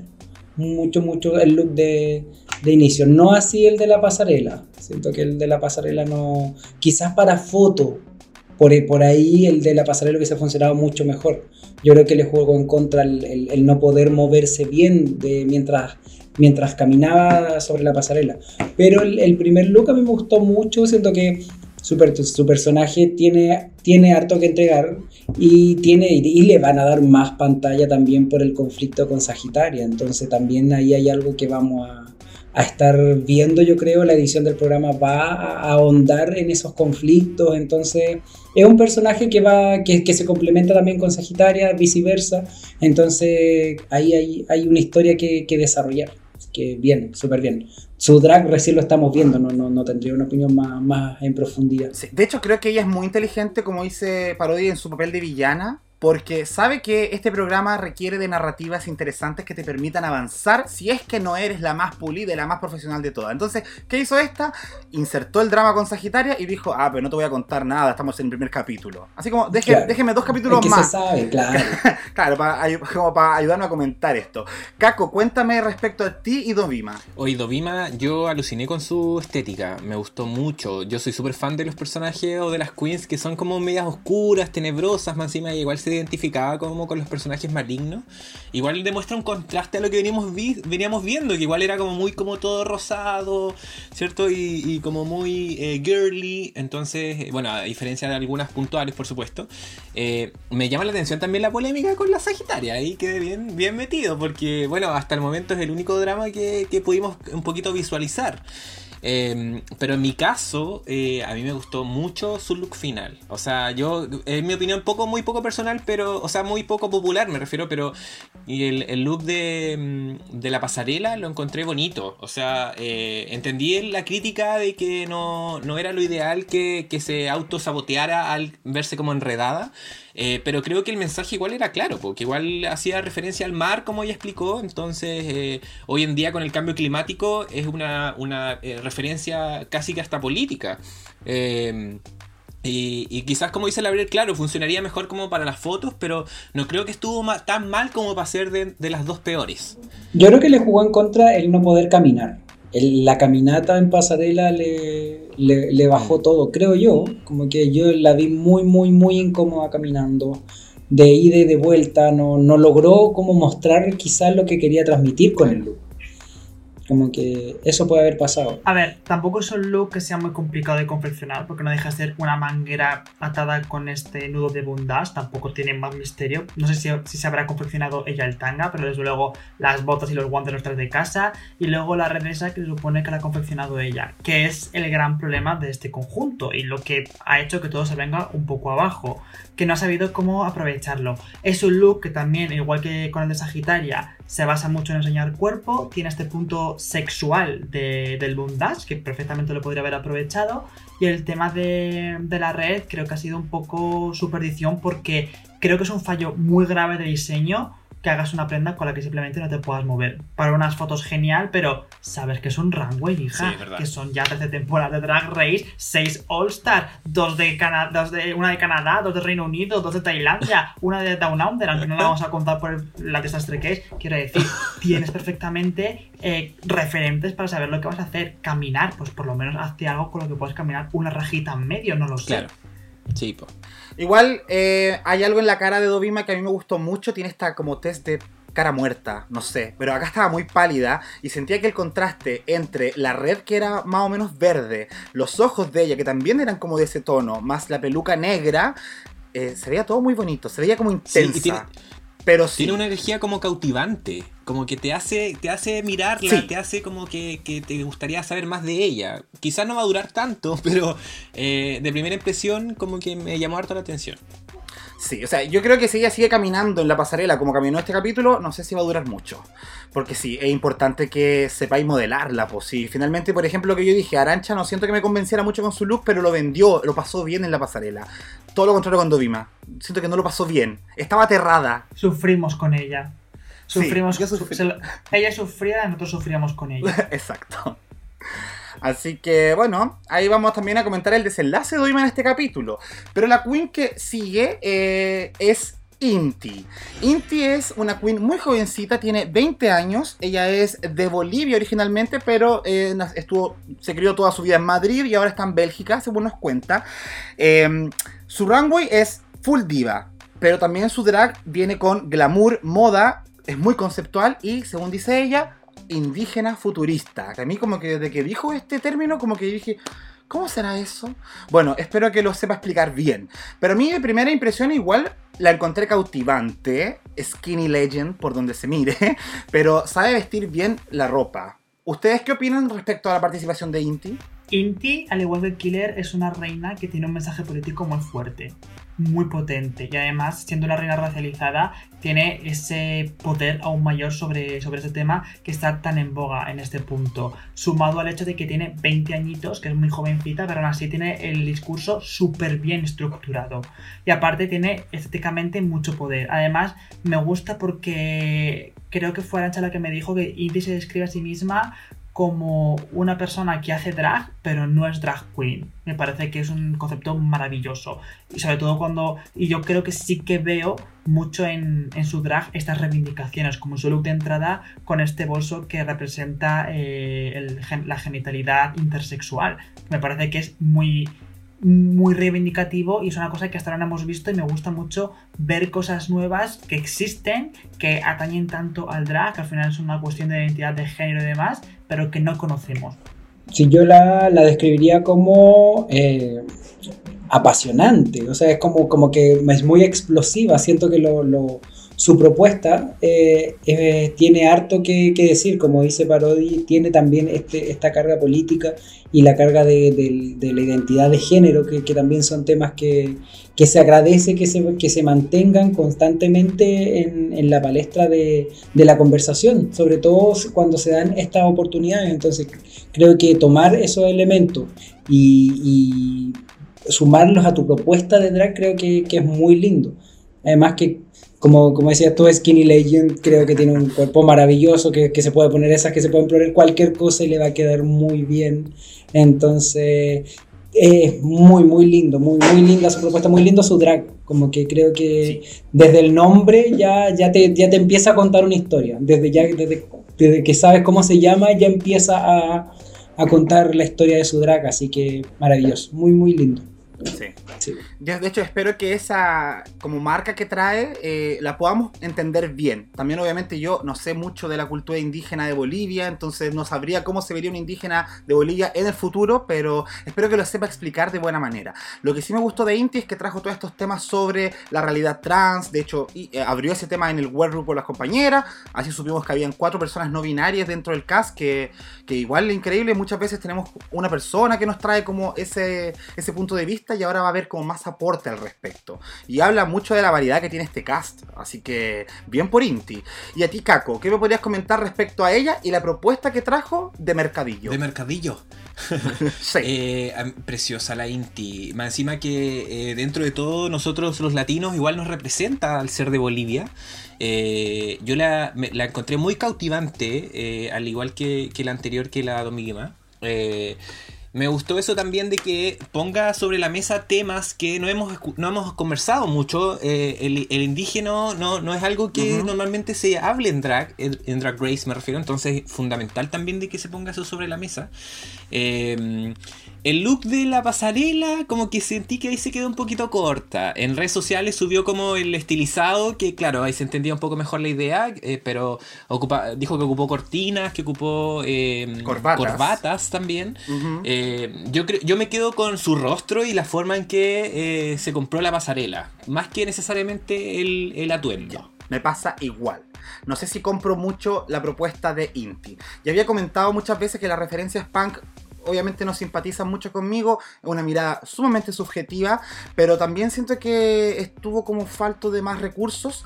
De cara espectacular, pero todo esto de las, de las corbatas con las cortinas no sé si me convenció mucho. ¿Qué les pasó a ustedes con este look? Mm.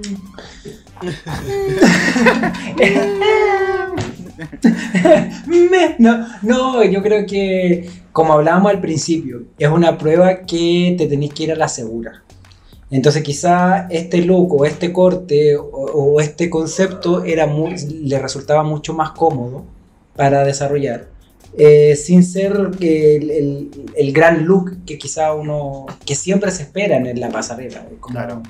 Al margen de cuál sea la categoría, uno siempre espera sorprenderse, eh, quedar como, wow. En cambio acá como que fue más, más simple, como que cumplió, como que recién hablábamos de, de look que cumplieron, esto solo, solo cumplió sin, sin ser despampanante. Sí, o sea, yo creo que es un look correcto, funciona, está bien. A mí todo el mundo del pelito este que llama los guantes, de los zapatos y luego en el detalle de la espalda me sobra. Me gusta la idea de cómo ha usado las corbatas, tiene este puntito punk y tal, pero es cierto que me recuerda mucho a, esta idea que tiene ella de estética indígena futurista, sobre todo por el tema del tocado que se ha hecho con las borlitas, porque es cierto que de cara está preciosa, pero porque bueno, ella el- es, es maquilladora fuera de, fuera de drag y evidentemente se luce. A mí me recordó un poco a Raya. Hoy sí. Como Puede en, ser. en- en su. Sí. Hay algo de, de exótico, quizá en su look, que, que me recordó un poco a Raya.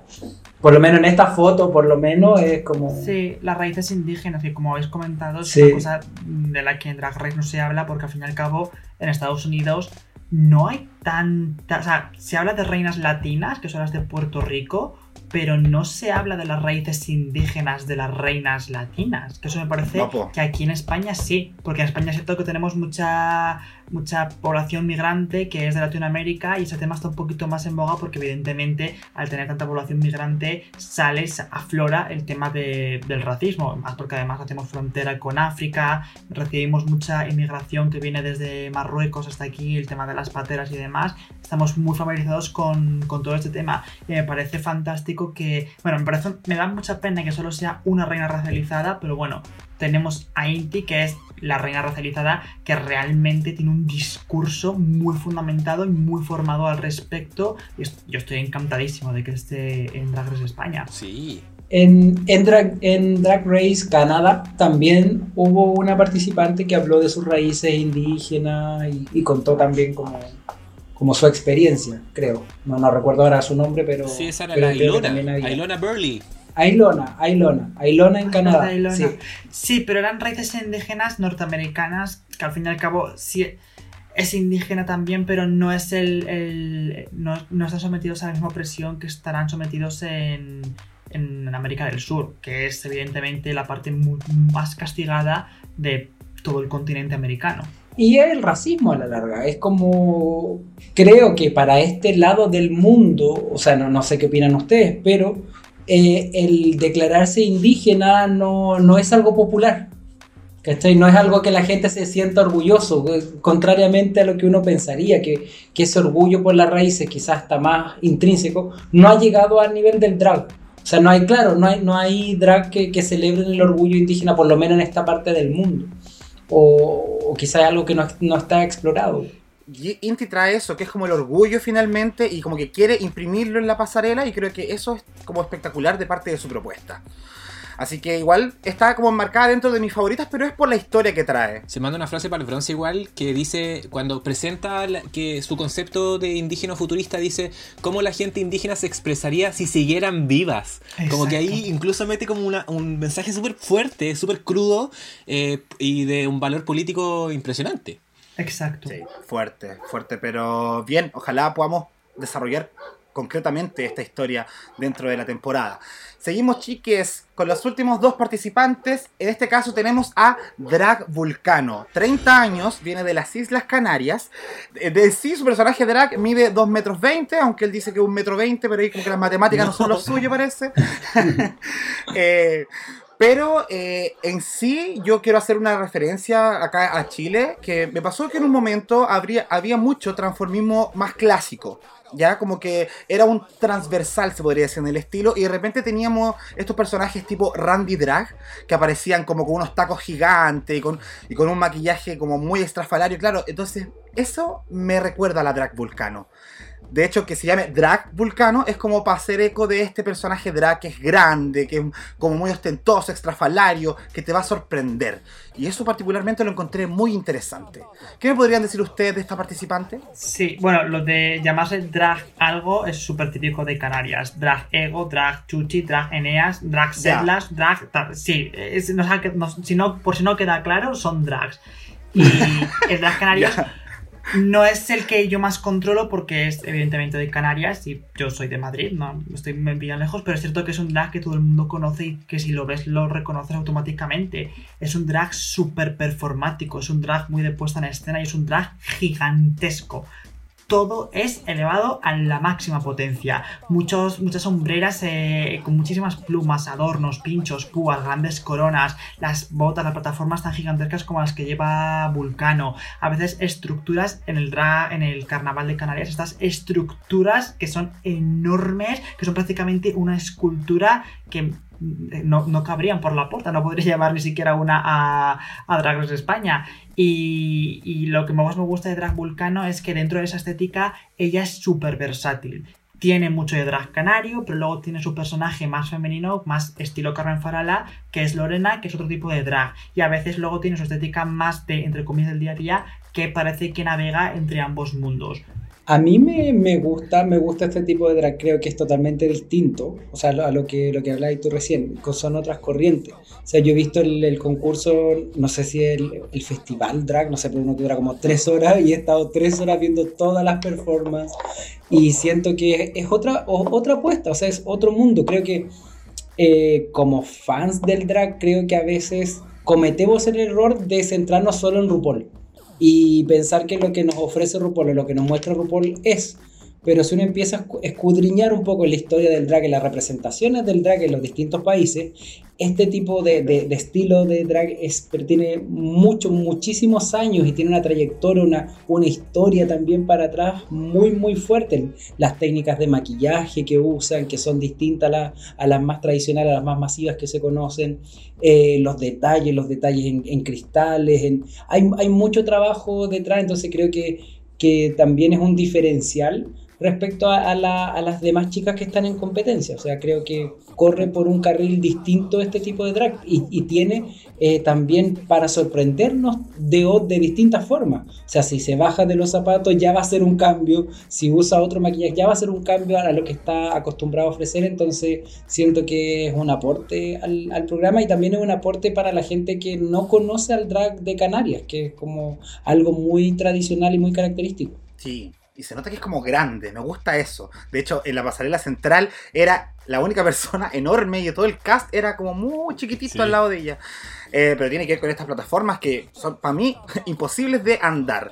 Ah, eh, Caco, ¿qué nos podéis decir de la pasarela de Drag Vulcano? Eh, me, gustó el efecto futurista que ella quiso, que ella quiso presentar con, con estos brillos plateados y ese pelo que dijo alienígena que dijo uno de los Javis el pelo morado. Eh, yo me quedo con la drag Vulcano en el sentido de que si ya habíamos eh, visto variedad en el resto del cast, como que con ella como que nos, damos cuenta que este, este elenco es un abanico de diferentes tipos de drag y eso encuentro que es lo más cautivante eh, probablemente de esta temporada. Sí, pero este look estuvo safe. ¿Están de acuerdo ustedes, chiquillas, con ese resultado? Yo particularmente sí. O sea, me, me empieza a preocupar un poco que de tres looks que hemos visto de Drag Vulcano, de la promo, de entrada y este, los tres sean lo mismo, un body con plataformas, porque de ahí no se ha movido hasta el momento. Me preocupa que esta sea la tónica general de todo el concurso, que espero que no sea así, pero creo que su look está bien. Me gusta esta combinación como del elemento más futurista de la tela, con los molinillos de viento haciendo un poco las veces de flores, con esta cola de caballo tan gigantesca de mm, como de... Mm, de serpentina. De sí, de serpentinas, de flecos metálicos. Creo que entra mucho dentro de la estética canaria. Se adapta bien al reto. No me parece ni la quintesencia del diseño, pero tampoco me parece que esté mal. Creo que sí, es un safe. También siento que no tuvo mucho tiempo en pantalla en este capítulo. Debe ser como las más dejaditas dentro de todo el cast. Yo creo que es parte de la edición como van armando el, relato. Yo creo que las que más nos mostraron en el primer capítulo van a ser las protagonistas por lo menos los dos, tres primeros capítulos. De ahí se va cambiando según el relato, van, van mostrando los demás personajes. Pero yo creo que es parte de eso, ¿no? Sí, pues. Oigan, cerramos el elenco con sorpresa de Macarena. Macarena viene de Cádiz, que es el sur de España, tiene 29 años. De hecho, em, estuve ahí cachando que el sur de España es como todo este sector llamado andaluz, Andalucía, perdón.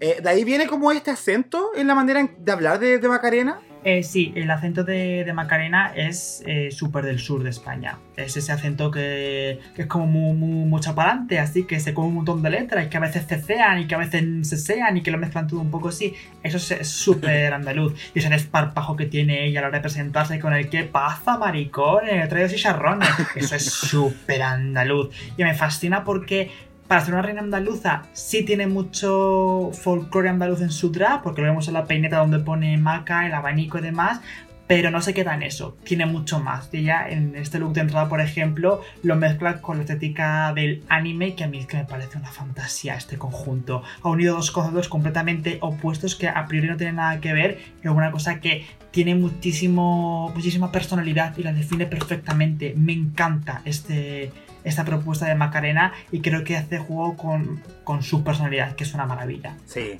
De hecho, también creo que es como muy bonito el, la, primera pasada de look que nos entregó de Macarena. eh, creo que su personalidad es muy llamativa dentro del programa. eh, se nota que tiene harto compañerismo, se nota que es buena para hablar, según lo que dijo Carmen Farala. Pero, eh, ¿qué pasó con de Macarena en este capítulo? El, el- el look fue lo que le jugó en contra, la verdad. Creo que no estuvo bien ejecutado, no, no fue el mejor que se vio al, al, al público, no sé, al, al- mismo jurado. Pero mi pregunta es, no sé, ¿qué opinan ustedes? Eh, si hubiese sido ejecutado de la mejor forma, si no hubiese tenido este papel que estaba colgando abajo, si hubiese cerrado bien, creo que tampoco era tan mal look. Creo que la, peluca estaba elegida al, tono del vestido, había como cierta algo ahí que quiso hacer, creo yo, no sé si hubiese sido mejor ejecutado. Y también los zapatos que le- se los criticaron también, que no iban acordes con el look. Quizá que quizá con- en un todo no funcionaba, pero si hubiésemos pulido ciertos detalles, quizá hubiese quedado algo más entretenido. Eh, yo particularmente creo que esto no es un mal look. O sea, es cierto que de toda la pasarela quizás sea de los peores, pero porque el nivel de la pasarela en general ha sido muy bueno. Pero creo que esto es un muy buen look. A nivel de color funciona maravillosamente la mezcla de estos tonos tan intensos como el amarillo, el azul y el fucsia. Creo que funciona muy bien. Lo de los zapatos lo ha comentado el estúpido John Cordajarena, pero yo sinceramente no me he dado cuenta. Y hasta que no lo ha mencionado él, yo no, me, lo, no lo he visto, porque hacen juego perfectamente con su pierna y son del tono de su piel y pasan completamente desapercibidos. O sea, que, que es la función de los zapatos del tono de tu piel, que no se vean. Y ya comentó, tam- también en, en redes sociales que usa una talla 45, que es un pie gigantesco. O sea, que cuesta mucho encontrar tacones de su talla. O sea, que bastante ha hecho con llevar esos zapatos.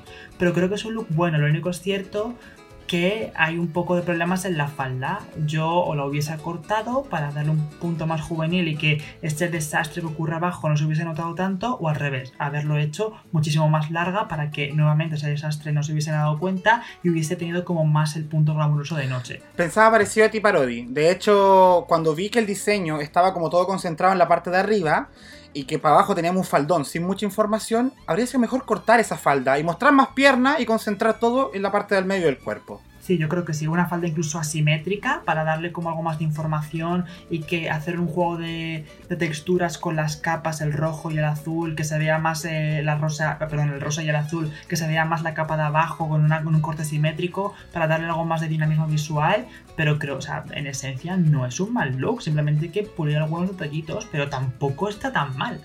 Sí, pero bueno, le fue bastante mala de Macarena, porque ya si nos vamos a los resultados de este capítulo, una vez que hemos repasado ya todo el cast, tenemos que en el top del elenco está Carmen Farala y Ugacio Crujiente. Finalmente termina ganando Ugacio Crujiente, teniendo su primer win.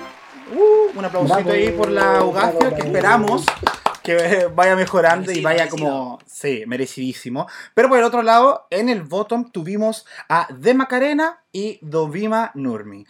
Acá me gustaría contarte, Parodi, que Blair, eh, a mi gusto, es una queen que destaca mucho por su interpretación en los lip sync. Ya no es como que sea un festival de, de splits y de que es la pata para arriba y para abajo, ¿no? Pero hay harto de intensidad y drama en la manera en que interpreta. Y eso es particularmente porque soy tan fan de Blair Palermo. Ay, muchas gracias. Sí. Muchas Entonces tu- gracias. tuvimos este lip sync con una canción de Mónica Naranjo, eh, Sobreviviré, y que a mi gusto da todo ese drama que yo esperaba de España. Yo hemos tenido muchas temporadas donde hay trucos para acá, trucos para allá. Me gusta tener un culebrón sobre el escenario, sobre, encima sobre este escenario tan grande que nos ha dado España. Blair, ¿qué te pareció a ti el duelo entre Dovima y de Macarena? Yo eh, separaría en, dos cosas. Siento que la canción estuvo muy bien elegida. Siento que es una, canción totalmente universal para la comunidad gay, de habla hispana, por decirlo de alguna forma. No sé, México, Latinoamérica, España. Eh, pero no sé si la interpretación o el mismo lip sync estuvo a la altura que se merecía esa canción. No sé si me explico. ¿Ya? Como que siento Sí. que la canción. eh, yo soy mucho de, de- de tiempos cuando interpreto o cuando hago un lip sync. Siento que no puede ser toda la energía de una, tampoco puede ser todo lento. Siento que me faltaron caras, por ejemplo, me faltó más sufrimiento, más drama, más ritmo, quizás más, algo más intenso. Creo que esto un poco lento, un poco, bueno, tampoco se podía mover mucho. La otra se desarmó, entonces como que no había un equilibrio de o mucha energía o poca energía. Siento que la canción daba para matices, para muchas cosas de... De hecho, Mónica Naranjo es un espectáculo en sí verla con cómo interpreta. Entonces siento que, que ahí quedó un poco al debe, como, como decimos nosotros, ese, ese- esa interpretación. Pero la canción estuvo muy bien elegida. Muy, muy bien elegida. Que a veces nos pasa con otras versiones de otros países que le dicen, ah, y esta canción. O sea, lo mismo cuando estuvo Kylie y no salió una canción de Kylie, era como que. ¿Cachai? Entonces, Sí, wea, Sí, Down Under. Bueno, otro mundo. entonces bien, súper bien en el sentido de la elección de la canción. Sí. Yo también creo que elegiré muy bien la canción. Una Mónica Naranjo para abrir los lip de Trajes España es además Sobreviviré, que es como referenciando precisamente a que estás ahí para luchar por tu vida. De hecho, la frase en España es un lip sync a vida o muerte. O sea, creo que es la mejor opción que pueden haber hecho. Pero quizá no acompañaba el reto. Hacer un reto de costura donde es muy fácil que un look se desmorone, donde estás más ocupado básicamente de que tu look no se rompa que otra cosa, ha dificultado mucho la, defensa por parte de las dos reinas de, de la canción. Ya digo, yo no sé bailar, yo no sé hacer lip sync, parece que es muy fácil, pero no lo es, es muy complicado, porque además una canción tiene, pues como decía Blair, partes donde tienes que dosificar más la información, la, la actuación, y partes donde tienes que explotar un poco más. Y eso también depende mucho, cuando estás en directo no te importa verlo todo porque lo estás disfrutando y estás en el momento, pero cuando lo ves a través de una pantalla necesitas de una edición que te entregue los mejores momentos. Y aquí en España la edición del lip ha sido bastante deficiente. La canción se ha hecho un poco larga para mí, el lip se ha alargado demasiado, ha mostrado demasiadas cosas y al final creo que todos nos vamos a quedar con el drama que ha ocurrido, la narrativa que han creado las propias Macarena y, y Dovima en el lip más que cómo han hecho el lip porque de Macarena se le ha desmoronado el look, ha perdido la peluca, que todo el mundo sabe que eso para Drag Race es como automáticamente parte del lip pero creo que ya estamos en un punto donde podemos olvidar eso. Creo que también estamos muy ocupados en, en Dovima intentando moverse, que luego ha rasgado la vestidura mm, de Macarena, que se- o sea, han establecido como un diálogo entre ambas, porque Dovima le ha dado una patada a la peluca de, de Macarena, Sí. que nos ha interesado un poco más que el lip sync en sí, porque además de Macarena ha empezado muy fuerte y ha bajado, y Dovima al revés, ha empezado muy, muy flojito y ha empezado a subir. Ha habido un poco de caos, pero ha habido un- una narrativa, un diálogo entre las dos reinas mucho más interesante que el lip en sí. Que me da mucha pena porque una canción como Sobreviviré hubiese molado verla interpretándola. Pero bueno, tampoco me puedo quejar a pesar de la edición un poco deficiente que nos ha enseñado quizá demasiado de, del lip sync. Sí. De hecho, ese mismo punto negativo que se podría decir en el caso de Parody sobre la duración del lip sync, creo para mí fue lo que reforzó toda esta historia que ocurrió en la pasarela. ¿Cachai? Como que hubo el tiempo necesario para que la que partió fuerte cayera, la que partió bajo subiera, se pegaran patas en las pelucas, la otra se revolcara en el suelo, ¿cachai?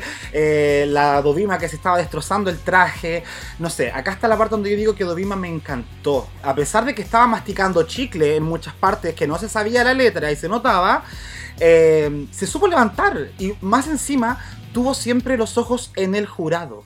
Una cosa que eh, Macarena no hizo. Y en muchos momentos dio la espalda al jurado. Sobre todo cuando la canción estaba sonando. Y era como muy raro. Es como un error casi de novata. Y de Macarena no es novata. Y además que de Macarena se sabía la letra, pero es cierto que hubo un punto en el que se va al fondo del escenario, se pone de espaldas y se empieza a espatarrar y tal, pero de espaldas, como Sí. que no entiendo qué estás haciendo. Es como si intentas enseñarme un conjunto de ropa maravilloso, pero te pones una detrás de una pared. Es como, pues es que estoy viendo la pared, no estoy, no, no estoy viendo lo que me quieres enseñar. Y creo que, no sé por qué lo habrá hecho, supongo que tendrá sus razones, pero es cierto que le he jugado muy, muy en contra. Le jugó muy en contra. Sí, Caco, y a ti, tú que estabas ahí delante, así como la Dovima esto, Dovima lo otro, ¿qué me podéis decir de, de este último y el primer duelo de la temporada? Mira, yo voy a reiterar lo de la canción netamente porque eh, comparando con la temporada actual que estamos viendo que es Down Under, que en un momento tuvimos la canción de RuPaul y onda, ¿quién quiere escuchar RuPaul cuando estamos viendo eh, un- una otra cultura nueva, ¿cierto? Entonces, qué alegría que partimos bien y que ojalá se siga manteniendo de potenciar la música española en esta temporada. Eh, yo comparto harto lo que, lo que dicen ustedes. Eh, la, la canción necesitaba mucha pasión. Yo pensé, por ejemplo, en el lip sync de la de la Thorgy contra la contra la Chichi de Vane, cuando la Chichi de Vane ahí como que rompió todo y como que ahí se notaba que estaba entregando todo, como que eso no lo vi. Si bien la Dovima estuvo un poquito más superior, la vi contenida, ¿cierto? Eh, a pesar de que rompió su red y todo. Eh, Parodi dijo de que, claro, que nosotros sabemos que es un pecado capital casi de Drag Race, como que se te caiga la peluca, pero yo me acuerdo del lip sync de la Heidi con la. Con- de la Heidi en Closet con la Nikki Doll, que la Heidi se le cayó la peluca, pero se la agarró el tiro y se la puso el tiro y como que no pasó nada aquí. En cambio, la, Exacto. en cambio la Macarena se le cayó, como que ya dijo, pucha, como que la cagué, pero después se la patearon y cuando se la patearon la fue como a buscar. Entonces creo que ahí como que, que estuvo como el, el error, ¿cierto? Y, y lo otro complementando también a cuando el- como que en el momento más clímax de la canción estaba como en el piso mirando para el fondo del escenario. Y eso no puede ocurrir. Yo, por ejemplo, Ahí murió. hubiese, hubiese dejado la peluca nomás fuera y lo que hubiese hecho yo, ah, drama, me hubiese sacado el labial. Si ya te habías quedado sin peluca, tendría que haberse pasado la mano, haberse sacado el labial y ya haber como completado esa imagen De de, desastre absoluto. de drama final, de desastre Sí. final, claro, sobreviviré a todo. Me hecho yo. encanta. Sí, Sí. sí, Y que, y que quede fuera de drag ahí en el mismo escenario. Claro, ahí si ya sobrevivió y si ya... Claro, tenía que haber jugado con eso, porque lo- como dice Caco, ponerse la peluca después que ya la habían pateado y ya Sí. era el final, como que ya... No, no venía mucho al caso. Así es, pues. Y bueno, finalmente es de Macarena la que termina siendo la primera eliminada. Yo lo lamento igual, sí. Lamentable, Lamentable, lamentable, no lamentable. Yo a mí me hubiese Muchísimo. gustado verla más, más, porque era de las que generaba risa, generaba ese ambiente entretenido. Entonces como que se pierde eso. Sí, y además que ella es muy buena cantante y en el próximo episodio ya hemos visto en el avance que el reto va a ser de canto, o sea, hemos perdido la oportunidad de verla brillar. Me da una pena porque es que tiene una personalidad, ay, es que, ah, en fin. Y oportunidades de, de que vuelva a entrar alguna de las eliminadas. A veces se pasa eso, como que se ha dado en algunas temporadas que... Lars Simón. vamos, vamos, vamos. Puede ser, No puedo decir. sí. Pero. Ah, no puedo. Ah, ¿qué? ¿Tú sabes cosas? Ah, ah, dijo no puedo claro. decir. Ah, sí sabes cosas. Ah, sabe cosas, ¿viste? Sin spoilers. Y no va a decir nada porque no pagáis a los invitados, por eso. Sí, es que es verdad. lo siento. Debo decir que. Si te pagara a los invitados quizás tendríamos alguna exclusividad, pero como... La información se paga, Es igual verdad. que las fotos de los pies. Yo las fotos de tenis no las pago, las intercambio. Pero. se Pero, pero bien. Eh, bueno, y así estamos llegando al, al final de este primer capítulo. Eh, chiquilles, yo en verdad, así como para hacer un ya como pequeño resumen, eh, sé que hay harto que mejorar. Eh, y en ese aspecto, ¿qué creen ustedes que necesita esta temporada como aderezo para que se vuelva una de las favoritas del público? Porque está todo el mundo buscando la temporada favorita. Así como, ay, primer capítulo, ya es mi temporada favorita, ¿cachai? Entonces, no, siento que hay mucha ansiedad. Pero, ¿le falta algo a esta temporada? ¿Debería pulirse? Sí, le falta, le falta una mucha mejor edición y sobre todo darle el tiempo que se merecen a las reinas en pantalla porque en este primer episodio hemos visto la narrativa de, de Macarena que me parece genial que le den más tiempo porque es la que se va a ir, pero también se han enfocado mucho en Carmen Farala y en el drama de Dovima y de Sagitaria y muchas han quedado eh, atrás. Arancha Castilla-La Mancha ha resurgido porque tiene una personalidad, muy potente, pero Vulcano y Killer, que son más calmadas y más tranquilas, han tenido dos segundos. Y al final eso hace que, que luego no te quedes con nada de ellas. Sí, Killer ha llevado una buena propuesta al Runway, pero si no has visto nada más de ella, Claro. Entonces yo creo que hace falta eso, una mejor edición. Pero, o sea, el producto es muy bueno, lo que Sí. falta es saber presentarlo mejor. ¿Coincides tú, Blair, o agregaría algo más? No, coincido en eso porque de hecho ayer eh, el comentario que tuvimos con, con mi novio fue lo mismo, como que no hubiese gustado ver más de Killer Queen, por ejemplo, y no vimos casi nada, de hecho fueron como muy breves, entonces quizá equilibrar mejor la edición como para darle ese espacio a todas las queens, pero tiene que ver con lo que hablábamos también al principio, de cómo ellos como dueños de la franquicia han aprendido a hacer el programa. Entonces Claro. las chicas las eligieron de acuerdo a sus personalidades, de acuerdo a sus potenciales y también de acuerdo en cuándo las iban a eliminar. Sí, de hecho, la leyenda urbana dice que el programa, de RuPaul sabe quién el orden de eliminación antes que empiece el programa, por ejemplo. o sea, a ese nivel, como que no sé si... Sí, pero eso es, Claro. pero eso es normal. A ver, eso es normal hasta cierto punto porque es un reality. Al final las eliges un poco sabiendo. Me imagino que cuando, eliges, cuando eligen a las reinas y ven sus cintas de audición y demás, te empiezan a perfilar quiénes van a llegar lejos, quiénes van a estar top 3, quiénes top 4. Y van haciendo como una ruta de lo que es el programa, claro. Exacto. Luego supongo que dará- eh, darán cierto margen al, a- al orgánico. Supongo que al final es un reality, ahí tiene que haber algo de realidad. Hay guion, imagino que manipularán algo para que las favoritas lleguen al final, pero si ocurre algo que de repente una reina que no esperaban que lo hiciese también lo haga bien, avance en la competición, lo dejarán. Y al revés, si una reina que esperaban que lo hiciese bien lo hace mal, pues se la cargarán. Yo creo que eso pasó con Valentina, que seguro, estoy convencido de que entró para ser top 4, si no prácticamente ganadora. Y la Y cagó. la cagó. Eso, sí la cagó.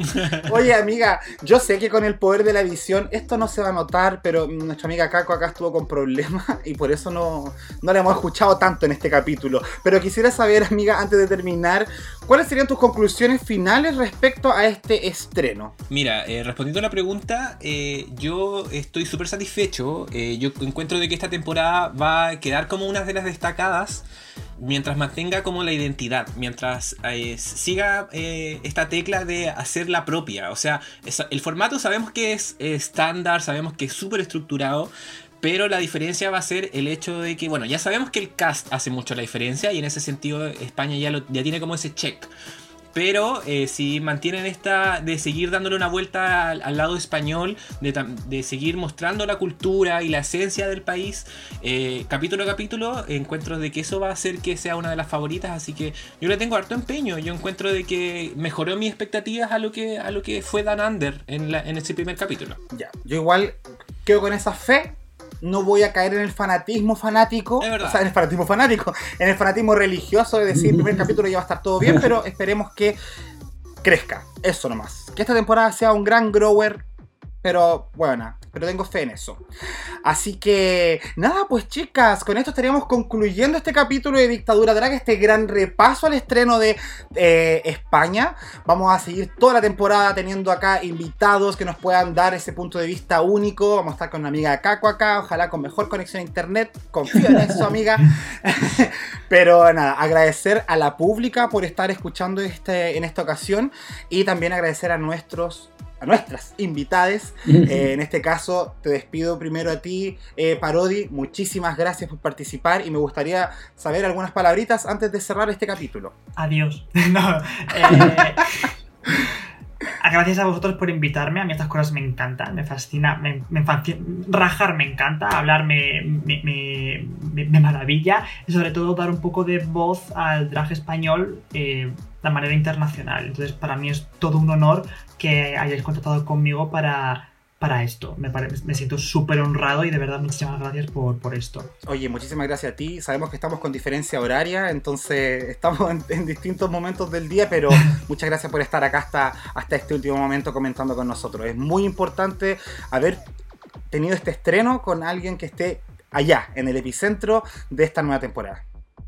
Así que muchas, muchas gracias. Muchas gracias a vosotros. Sí. Y Blair, también, Oh, queridísima Blair, muchas gracias por volver a acompañarnos, por Muchas haber... gracias a ustedes. Sí, ¿algunas cositas que quieras decir antes de terminar? No, muchas gracias por, la invitación. Como dice Parodi también, a mí me encanta, me encantan estos programas de conversación, de, de poder como explayarnos aún más en, esto que nos gusta tanto. O sea, la larga es lo que nos une también. Somos, somos eh, parte de, la minoría, somos parte del colectivo y creo que el drag también nos une en esto. Entonces, tener algo que en común es súper lindo y se agradece poder compartirlo con el público, con los seguidores. Eso. Así que muchas gracias. Preciosa esta niña, preciosa. Muchas gracias. Caquito, Caco querido, muchas gracias también por estar acá. Prometemos ser una dupla explosiva toda la temporada española porque esta temporada promete. Porque olé. Olé. Y me gustaría Olé. que nos dijeras algunas palabras para cerrar este capítulo, amiga, con Tommy Coño, como dijiste al principio. Con Tommy Coño, sí, agradecer a los invitados, por supuesto. gracias Parodi, gracias Blair, eh, gracias Pública también por seguir acompañándonos. Sigan escuchando, sigan compartiendo. Sigan a los chiquillos también en sus redes sociales, a la Blair y a Parodi también, por supuesto. Hay que apoyar los proyectos. Eh, y, y, aquí estaremos, pues nos encontraremos la próxima semana. Eso mismo. Oigan, en sus redes sociales también, para quien quiera por supuesto. Tenemos harta gente en Chile que sigue a Parodi y harta gente acá también que te conoce a ti, Blair, por supuesto. Oh, sí. Bueno, a mí me pueden seguir en arroba Blair Palermo en Instagram. Lo, he estado en stand-by en el último tiempo por, por motivos pandémicos, por motivos sociales, la, eh, políticos, religiosos, de todo un poco. tanta cosa, oye, tanta, tanta cosa. cosa que ha pasado.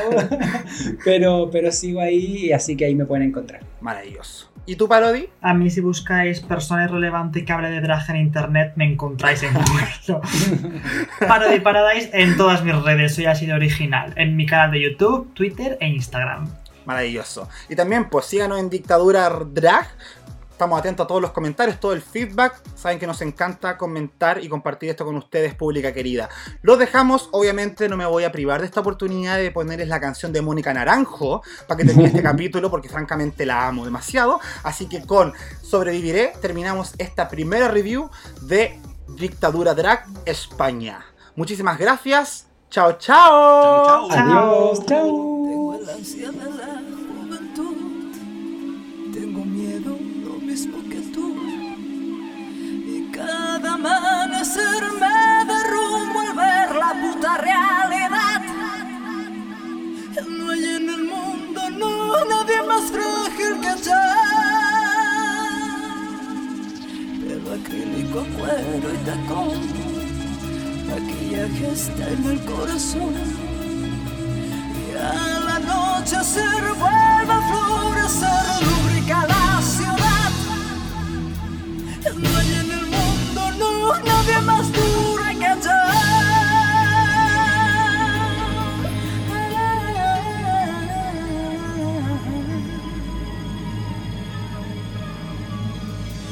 Debo sobrevivir mintiéndome.